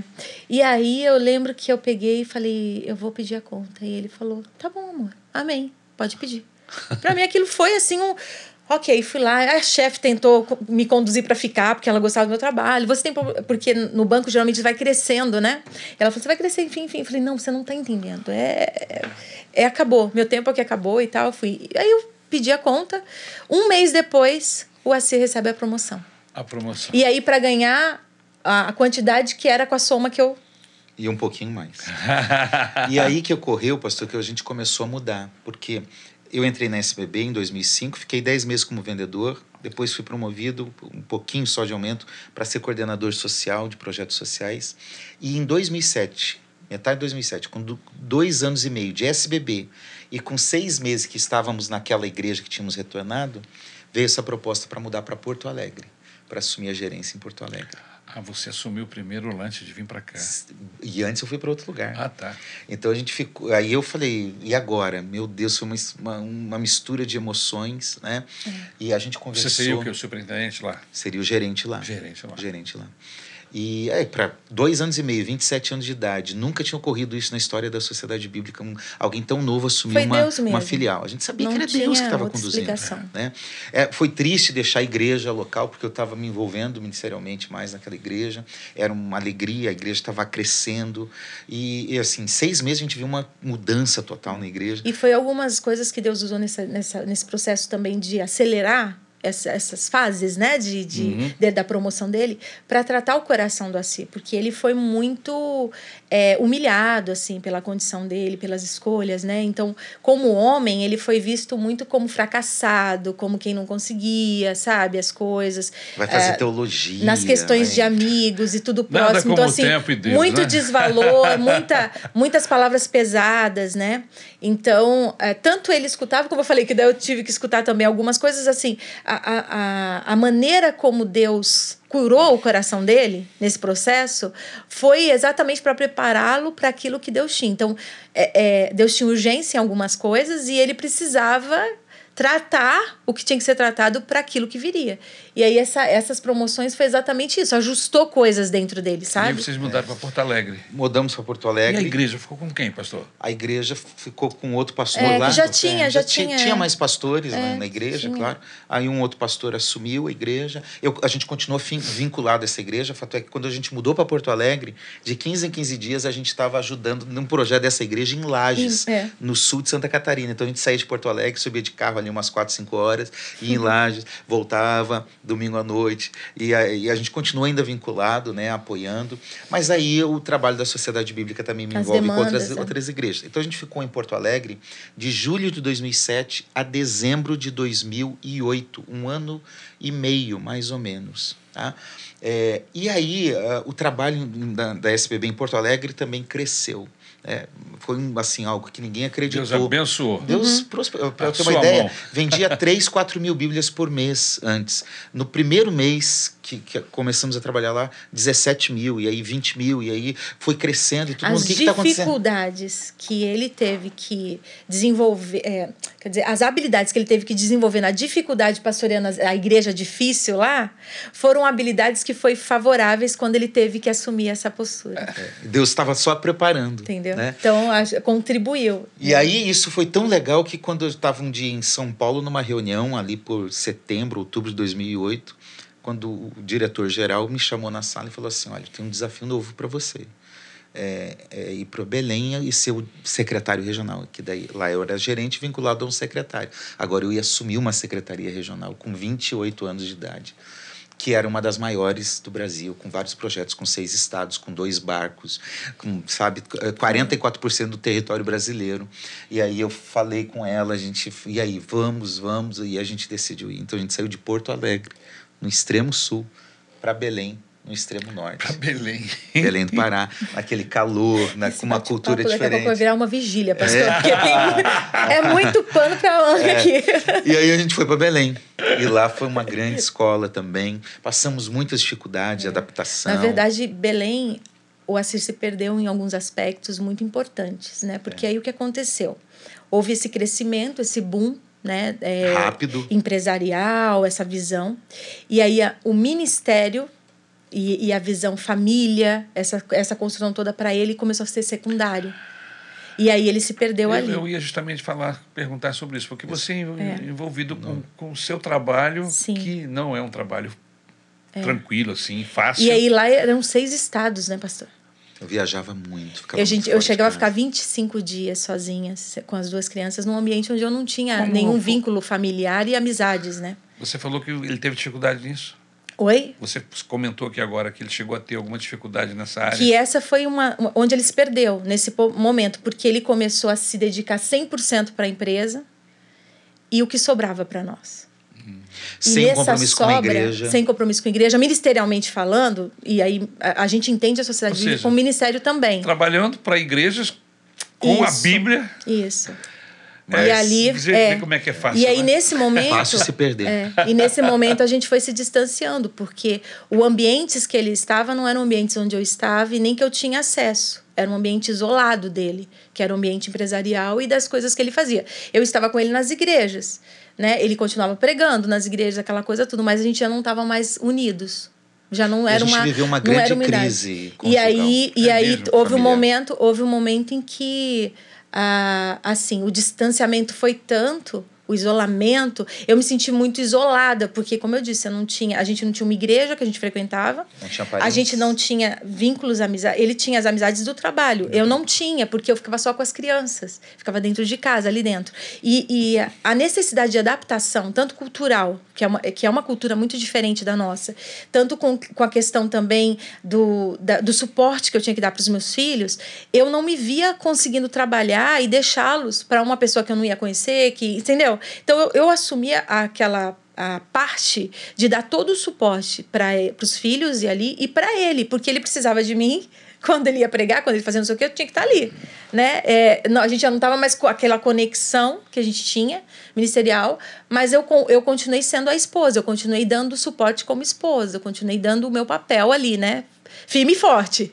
E aí quando Quando foi que vocês se deram conta disso? Como? Foi bem, Porque foi tem bem gente que não se difícil. dá conta. É. Tá vivendo essa situação. Eu me dei conta primeiro do que ele, bem primeiro do que ele, até porque quem sofria mais com a situação era nós. Ele estava em ativa. É. Quando você está ativo, você não percebe. Você não percebe. Entendeu? A gente que estava ali, a gente sentia. Então, assim, ele tinha um excesso de estresse, ele tinha falta de paciência com a gente. Então, quando ele chegava em casa, o ambiente familiar não era legal. Ficava pesado. Ficava- ele era uma, a pessoa pesada do ambiente, entendeu? Então a gente tinha que lidar com tudo isso. E as crianças pequenas, as crianças, né? Aquela agitação, eu tinha que não fazer agitação, o pai vai ficar alguém, não sei o quê. Então eu tinha que criar um ambiente para ele favorável, não para nós, entende? Então eu fiquei muito tempo nessa dinâmica. E, e aí, com esse, com esse afastamento, com esse distanciamento, é, eu fui. E aí, como eu disse, eu, eu, eu estava em luto, né? Eu não tratei o luto. Você falou. E aí foi esse momento do abandono, porque a partir do momento que eu comecei a sentir essa, esse abandono pela figura que era né, a pessoa, a minha pessoa, de novo, é, tudo veio à tona. E aí foi onde eu comecei a ficar com uma crise de fé muito grande. Foi a, foi a maior crise de fé que eu já tive na minha vida. De pensar, foi onde eu pensei suicídio. É mesmo. Foi. Porque para mim toda a minha base foi, foi, a fé. A minha, desde os 10 anos de idade, tudo que eu construí na vida foi baseada na fé. Foi fundamentada na palavra de Deus e naquilo que eu acreditava. E de repente eu estava vivendo isso, mas não vivendo, porque o que eu olhava era o que eu não queria. Eu olhava é, a construção de fé que eu via era uma construção de fé inativa, entende? Era fazer, fazer, fazer, fazer, fazer, fazer, mas não ser, não viver, não ter o- uma vivência de Cristo, entendeu? E aí foi ficando cada vez mais difícil para eu organizar isso em mim. e Esse período ele, ele, ele, ele, ele teve, ele durou um Durou tempo. uns três anos. É mesmo. Uhum. E aí, nesse período, você teve essa crise. Foi. E aí foi onde eu, eu, eu comecei a pensar assim: eu tenho que educar meus filhos no caminho, mas eu já não acredito mais nesse caminho. Entende? Eu vou, eu vou, eu vou deixar com que eles se resolvam. Era numa rotina, numa obrigação. É, eu, embora eu tivesse uma. Assim, eu criava um discipulado, eu, eu falava com eles, mas eu já não acreditava mais naquilo que eu estava falando. E assim, por causa também do testemunho que o Assir às vezes dava, também implicava, porque daí para as crianças também enxergar aquilo, aí eu tinha que vir meio que trazendo um, um contexto para eles disso. Então, essa parte, nossa, foi, foi uma parte assim que a gente andou no vale, assim, sabe? A Na- relação Muito de difícil. vocês ficou muito. Estremecido. a estremecida. gente, a gente tinha sempre teve um- uma boa relação no sentido de amizade, de companheirismo, mas nesse período, né? Mas era distante. E no quesito que o que nos uniu do início, que foi o próprio Deus, naquele momento não estava sendo mais a a união, entendeu? A gente estava tava distante por isso. E aí as minhas crenças começaram a ser é, eu comecei a me enfraquecer nas crenças por causa que tudo que eu levantei era baseado na crença. É importante que se diga que, que isso são escolhas, né, pastor? Uhum. Sim. Escolhas erradas que nós fazemos na Escolhas erradas. Dentro da igreja. Dentro da É. igreja. Fazendo a obra de Deus. E que é aquela coisa da E prioridade. não necessariamente Vai quer acontecer. roubar É. você da sua esposa e nem a sua Não, esposa não, de não, você. Não, não. Não é verdade? E, e assim, pastor, tudo envolve, né? A falta de um A comprometimento com a igreja, a imaturidade que nós tínhamos. O fato de você não Estávamos ter uma igreja O também. Uma vislumbre com tudo é. também. Assim, a gente ia na igreja, o vislumbre. Porque o Assir ficou muito vislumbrado. Hoje eu falo que eu sou a pessoa que segura o pé dele e não deixa ele crescer mesmo. Eu Falo, hoje, meu filho, você vai ouvir porque eu não, eu não quero nunca mais aquela pessoa. não volte mais. Porque ele ficou muito vislumbrado. Então, o que aconteceu? Deslumbrado com o quê? Com tudo. com sucesso do, do trabalho. Porque Ele recebia o muitos que aconteceu louros. em Porto Alegre, em Belém aconteceu o triplo. É. triplo. E aí, além Então, o disso, trabalho- ainda ele pregava muito bem, então ele ia nas igrejas, então sempre teve essa, sabe, essa aclamação então, toda. Aparentemente, É. Tudo bem, mas e lá aí, é, e aí assim, no começo, eu tentei ser o ponto, né, de, ó, tá- aí, só que aquela coisa, como a gente tava, já não tava a conexão, então já não havia mais a compreensão. Às vezes ele achava até que eu tava pe- querendo pegar no pé dele ou coisa assim. Então eu, eu cansei, falei, ah, então não vou falar mais, então vai. Entendeu? Vai. E eu por deixei. suicídio? Por que- Porque aí eu perdi toda a minha estrutura, porque a minha estrutura sempre foi baseada na fé que eu tinha. Então, a partir do momento que não se tem, que eu não tinha mais me, me um, um mais. Você- propósito, Você, perdeu a fé em, em Cristo? Eu- ou o que você via não mais eu perdi, eu perdi a fé no evangelho. no Evangelho? Eu achei que o evangelho era inativo, que aquilo tudo era uma balela, porque o que eu via, o que eu estava experimentando, não estava funcionando, entendeu? E era pregado, e era dito, era falado em cima do púlpito, mas não era vivido. Então, para mim, aquilo, naquele momento, eu perdi completamente a, a fé naquilo. Falei, isso daí é tipo assim, acredita quem quer. Entendeu? Simples assim. E aí foi onde, para mim, não fez sentido eu estar, porque até então o estar nessa terra, para mim, era um significado em Deus. Se eu não tenho Deus, não tem significado para ficar. Então aí foi onde eu pensei. E eu queria tirar o sofrimento, por quê? Porque eu via que é, eu acabava fazendo ele sofrer, eu acabava criando um ambiente que eu não queria. Você chegou a tentar suicídio? Não? Eu pensei, né? Eu, eu planejei. Planejou. É, eu planejei e aí foi, isso foi em 2013. Você percebeu o inimigo trabalhando nisso também? 2012. Não, 2011, 2012. 2012. 2012. Você hoje olhando, você, perce, você percebia na época, ou percebe hoje, Não, que havia uma. 11, né? Houve uma ação do inimigo também para. Sim, é como eu disse, ele espera disponibilidade para fazer o mal, né? É. Se você está disponível a fazer o mal, ele vai atentar. Mas eu acho que toda a construção, porque, como o senhor falou, é uma decisão decidir, é, assim como a gente decide por Cristo, a gente não decide por Cristo. É. Né?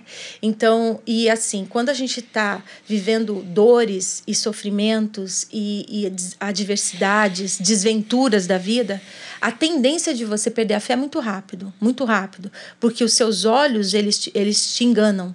E a palavra de Deus diz que o coração é enganoso.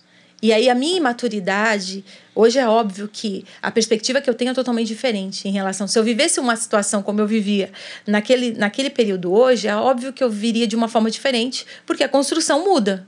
Mas naquela época, para mim, eu estava movida pelos meus sentimentos, eu estava movida pelo, pelo como eu me sentia com tudo aquilo né? O que é natural, porque nós somos seres humanos e sentimos, né? Não, Mas não... o que aconteceu que você se deu conta que você estava perdendo não, a sua família? Não. E aí ah, começou, por exemplo, tinham traumas emocionais, familiares, o nosso relacionamento começou a ficar difícil, a gente começou a brigar demais, a gente começou a se desentender demais. Então isso foi afastando e foi prejudicando cada vez mais, né? No último ano que a gente estava lá, a gente conseguiu achar uma igreja. Você era um empresário de sucesso? É. Mas, Mas sua família. E um pregador de sucesso também. É. E, e, a família se perdendo e eu mesmo me perdendo. É. Tá? Porque algumas coisas que eu tinha como um valor de fé, de caminhada, de escolha Sim. ministerial, eu comecei a me perder. Distanciar. Eu. Uh, é, negociava, né, negociava, negociava algumas coisas, sabe? Falei, ah, tudo bem, sabe? Aquilo que eu. Ah, não é tão assim, não. E assim, mesmo assim, acreditando em Deus, na palavra de Deus, aquilo parece que não fazia sentido para minha vida no, no, dia, na prática. Por mais que eu tentasse viver de alguma forma. Mas aí no último ano a gente conseguiu achar uma igreja onde a gente se sentiu Foi. acolhido, cuidado e, e, a gente começou a voltar. Então é. ali isso foi bom, isso foi uma, um começo de uma reconstrução. Foi. E ali a gente começou, não, é isso. Mas é aí em 2011, no final de 2011, eu tinha planejado o suicídio em 2012, no início de 2012. Você tinha botado na agenda e tudo? Aham, uhum, eu, tinha, eu tinha feito uma carta de despedida para cada pessoa que eu achava que depois ia culpar ou falar o que era, entendeu? Então eu, eu, eu escrevi cartas explicando como eu me sentia e o porquê daquela situação. Inclusive cartas dos meus filhos, eu fiz tudo assim, deixei tudo organizado. E a gente morava perto de uma, de uma BR que tinha uma passarela. E eu disse, na, eu vou em cima da passarela e me jogo. Se eu não morrer da queda, eu morro se alguém um carro que passa, porque passa, né, o tempo todo. Então, estrategicamente foi isso que eu pensei. E aí eu planejei tudo isso. E aí a gente foi para final de ano com família, lá para Curitiba. Eu com tudo já planejado, tudo feito. Ninguém sabia, ninguém sabia, só eu, né? E, e aí voltei, voltei e, Deus, é. e voltei aí Deus. e aí eu voltei para para casa. E aí eu falei, eu vou esperar a, a, as crianças começarem a estudar, o ciclo voltar ao normal, né, da rotina do dia a dia. E aí eu planejo bem num, num período em que o Assir vai estar tá, e que ele pode dar o suporte para as crianças, enfim, né? Pensei tudo estrategicamente. Aí minha mãe estava na época trabalhando, é, estudando, né, em Curitiba. Ela, tinha, ela seguiu com a vida dela, né? E ela estava nesse, nesse período. Aí, de repente, ela me liga, falou, Tânia, vem me buscar. Eu falei, buscar onde, mãe? Não posso, tô aqui em Belém do Pará, como é que eu vou te buscar em Curitiba? Ela falou, não, eu tô aqui no aeroporto. Caramba. E aí eu, ela foi para casa, quando ela chegou, eu abracei, vi que ela trouxe malas, eu falei, meu Deus, né? Eu falei, mãe, quanto tempo você pretende ficar? Ela falou assim: Eu estou na dispensação de Deus, porque eu voltei. Ele me trouxe aqui para restaurar a sua fé. Caraca. E aí, quando ela falou isso, na época eu tava, né? Eu olhei assim, falei: hum, tá bom, mãe. Fiz assim, né? Tipo, com ironia. E durante três meses, a minha mãe come, orou, começou a orar comigo às três horas da tarde. Todo dia, às três horas da tarde, ela orava comigo. Eu ia lá. Eu dormia, pastor. Sabe aquele sono profundo até de você babar? eu dobrava o joelho no chão e dormia. Pagava. Ela começava a oração, ela começava a oração, dormia. Isso foi durante três meses. No final do terceiro mês, eu comecei a ficar acordada para ouvir a oração, eu já não dormia mais. E no início do quarto mês, quando a gente entrou na primeira semana né, da oração daquele quarto mês, é, eu tive a mesma experiência que eu tive com 10 anos de idade. Voltou tudo novamente, aquela, aquele coração a arder. Coração a arder. E a certeza absoluta do Evangelho. Amém. E a certeza de, de quem Cristo era. E, e que circunstâncias. Nada pode tirar quem ele realmente é. Ele Amém. é e Amém. sempre vai ser. Amém. E aí ele restaurou a minha fé. E ali, quando eu tive aquela mesma experiência, aquele mesmo mover, eu me vi com 10 anos de idade, toda a trajetória ali voltou. É como se ele me levasse numa, numa, numa retrospectiva, né? Assim, rápida, espiritual, e falasse: Eu sou e eu basto. A minha graça te basta. E quando eu me apoderei daquela palavra em Deus, tudo voltou novamente, eu voltei e assim, voltei para a vida, voltei para quem Deus era, para as coisas do Senhor. E, e os, logo nesse e o plano, período o plano de foi embora, acabou. É, foi embora. E logo no período, nesse, e nesse mesmo período, assim que eu retomo, que eu volto, a gente consegue encontrar, a gente vai e, e encontra a igreja para a gente começar a frequentar. E aí foi onde eu falei para ele: não, eu quero uma igreja, a gente vai atrás de uma igreja, a gente vai procurar uma igreja, não importa, vamos, vamos.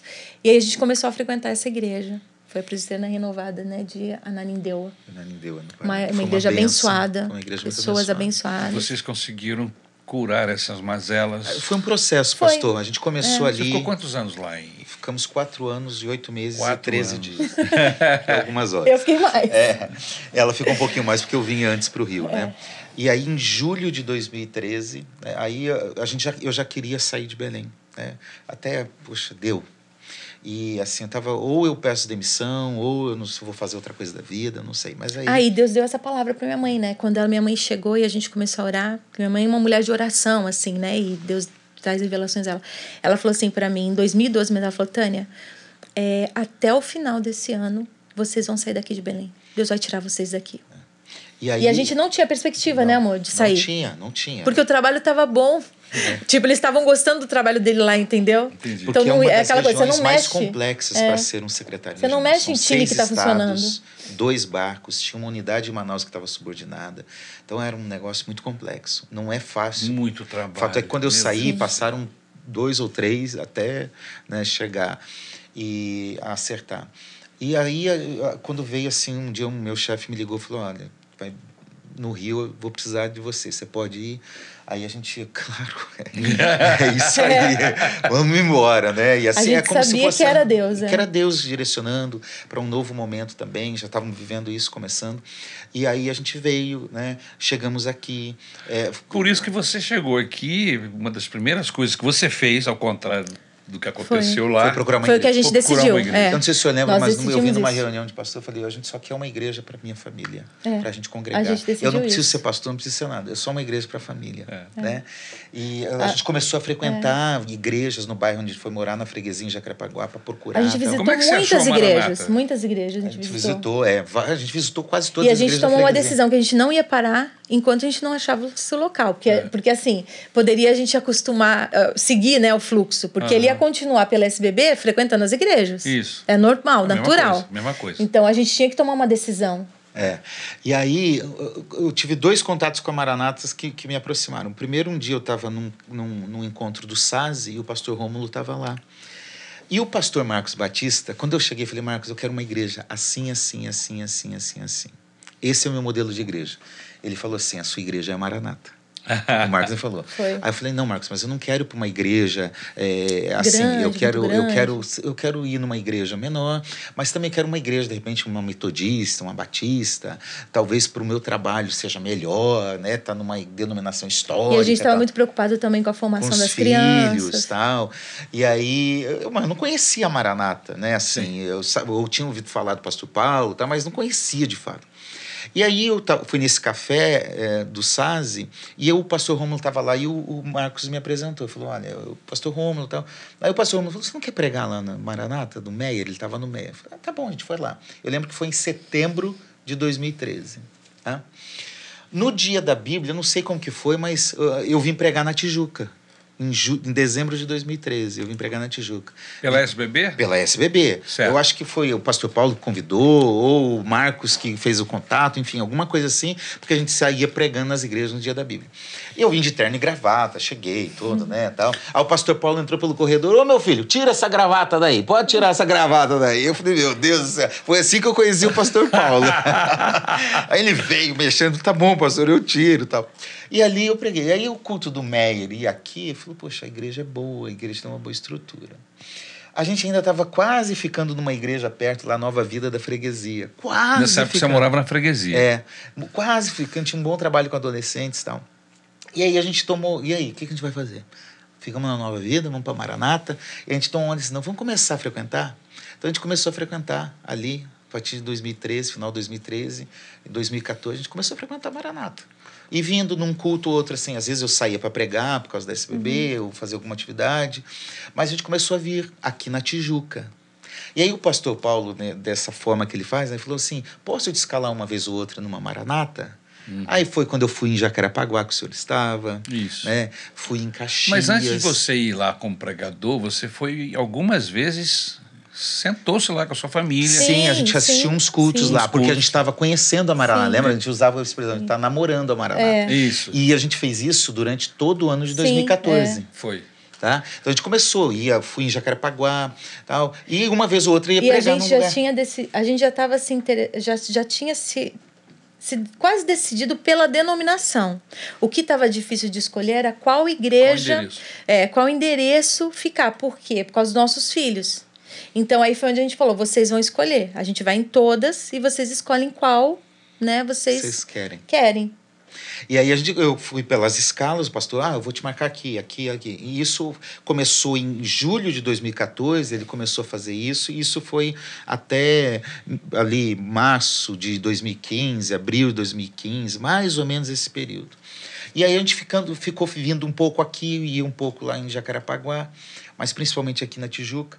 E aí ali em meados de 2015, o pastor, a gente foi, eu fui no, a gente foi no recreio, pregar no recreio. Aí quando a gente chegou lá, na a, saída. A recepção, a recepção foi maravilhosa. maravilhosa e os nossos filhos, assim, foram muito acolhidos, né? O pastor Ronald acolheu eles de um jeito que eles se apaixonaram por ele. Naquele momento. Naquele momento.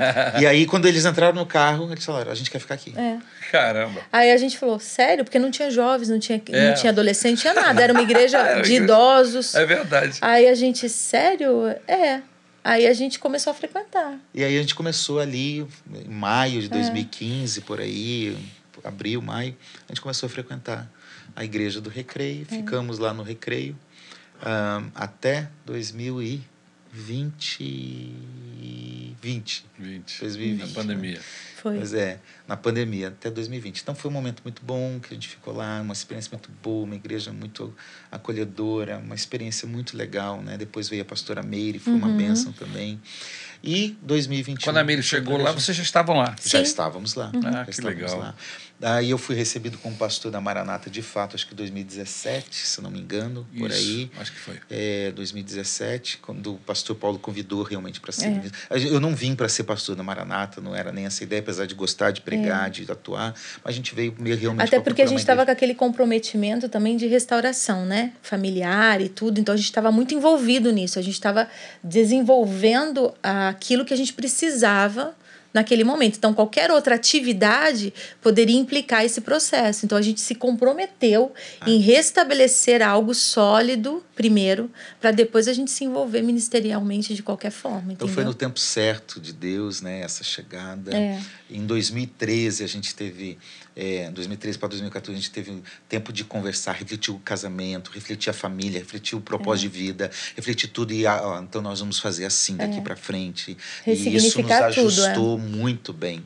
Né? Então, no, na, na, nossa história de casamento de 24 anos, uh, os últimos 10, 11 anos é que a gente começou essa reconstrução para uma nova é. vida, para um novo projeto. Né? E aí é essa história. E, e, uma reconstrução assim que a gente vê que tudo fez parte de um processo, né?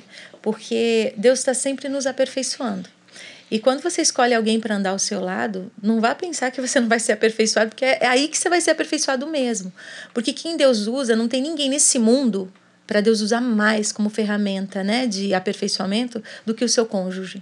Porque é a pessoa que vai andar ao seu lado, que você escolheu para é andar ao seu lado. Então, para a gente foi, foi um momento muito crucial. Outra coisa interessante, né, que para mim fez muito sentido, foi também entender o, o que o como Deus estava organizando o nosso ministério, organizando ministerialmente as coisas para a gente mesmo. Né? Porque não, é, não se trata só de, de fazer disponibilidade, se trata de você realmente entender o seu lugar, o que Deus conta com você de fato. Porque a gente pode fazer muita coisa, a gente tem várias habilidades, né? A gente pode se envolver com muita coisa. Mas o que de fato Deus quer que você desenvolva é aquilo que você tem de propósito. E o propósito em Deus tem que estar atrelado ao ministério que Ele te deu, mas principalmente à vontade máxima dele. Né? Tá certo. Então a gente buscou isso assim de uma forma muito intensa. E quando vocês olham para frente, a gente está olhando para trás o tempo Sim. todo aqui. Uhum. E quando vocês olham para frente, o que é que vocês Pastor, Percebe, a gente tem planos, vivido, projetos. A gente é. tem vivido um momento muito legal porque os nossos filhos estão adultos. É. Um filho casou. Então, aquilo que a gente não conseguiu viver no começo do casamento, já estão vivendo agora. É, a gente está vivendo agora, né? É. Então, é, realização de alguns projetos, viagens, projetos pessoais, conjugais, nós dois. Mas nos últimos três anos, Deus fez um negócio muito legal, que Deus nos uniu ainda mais Ministerialmente. Ministerialmente. É. Então, é, nós estamos pregando juntos. Ele fez a gente entender juntos, os complementos, né? Os complementos juntos, palestrando juntos. É. E isso a gente está vivendo de uma forma muito legal, muito é. sobrenatural. E qual é a nossa decisão? Né? Agora os nossos filhos estão grandes, o que a gente vai fazer?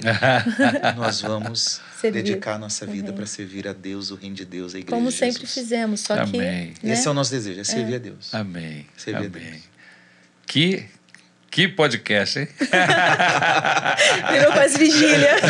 já virou vigília, mas o pessoal já tá bravo com a gente ali, tem que ir já embora. Já apagando as luzes. Já estão mandando embora.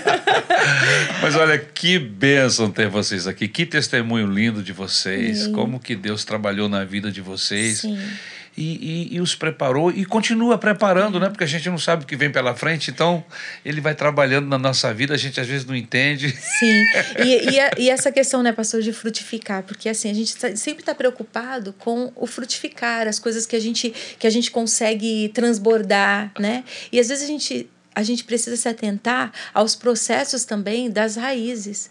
Porque eu vejo, por exemplo, até, até antes da minha crise de fé, eu achava que eu tinha uma fé máximo ali, sabe?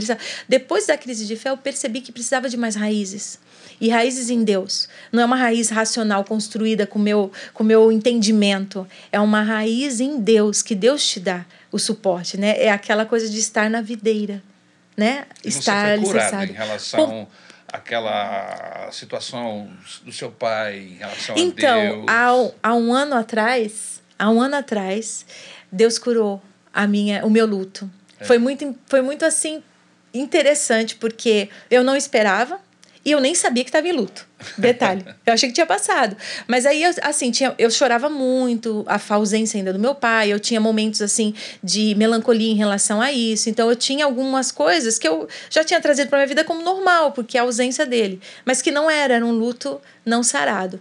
E aí, eu fui para casa da minha irmã. Meu pai faleceu lá no interior de São Paulo. Minha irmã ainda mora próximo da região onde ele faleceu, né? Numa outra cidade lá. E eu fui visitá-la Fui ficar um período lá com ela, assim, eu, eu e foi engraçado porque eu e minha mãe e minha irmã nunca fizemos isso, né, de nos reunir nós três para passar um tempo juntas, porque eu casei, a Alessandra casou, todo mundo teve a sua vida e não fizemos isso. E aí Deus nos levou lá, me levou lá. Era Deus porque era, eu achei que era eu, né? Uhum. Mas quando eu cheguei, é, a mi, eu, eu falei para minha irmã assim, Alessandra, eu nunca tinha voltado, pastor, no cemitério. Eu nunca tinha voltado. Do dia que ele foi enterrado, eu nunca mais voltei no cemitério né? E aí eu falei para minha irmã assim, Alessandra, e minha mãe e minha irmã sabiam do luto e sabiam como eu, como eu lidava com isso. E aí a minha mãe e minha irmã se surpreenderam que eu falei que eu queria ir. E foi algo impulsivo, assim, porque até então eu nunca tinha elaborado isso. E quando eu decidi ir para lá, a minha irmã falou: então tá, então a gente vai. Então nós chegamos lá, E aí, quando chegamos, era um dia chuvoso, assim e tal. E, e eu parei na frente do cemitério. Quando eu desci do carro, eu senti o cheiro do dia. Foi como se eu me reportasse ao dia. Se vivesse outra vez. Aquele Tudo dia. de novo. E aí, quando eu fui, cheguei lá, assim, eu falei, meu Deus, eu vou me acabar. Meu Deus, eu fiquei só pensando assim, não vou dar conta. Porque eu cheguei a tremer, comecei a tremer, comecei a sentir tudo como se eu estivesse lá com meus 12 anos de idade. Entendeu? Quando meu pai morreu, né? Do mesmo. É, e aí eu fui caminhando com elas para achar lá, pedido do meu pai, né? O lugar onde ele estava enterrado, fui indo. Quando eu cheguei lá, eu fiz uma carta para ele de despedida. Porque houve um episódio que onde que me prendeu isso, pastor? Porque no dia em que meu pai morreu, eu briguei com ele de manhã.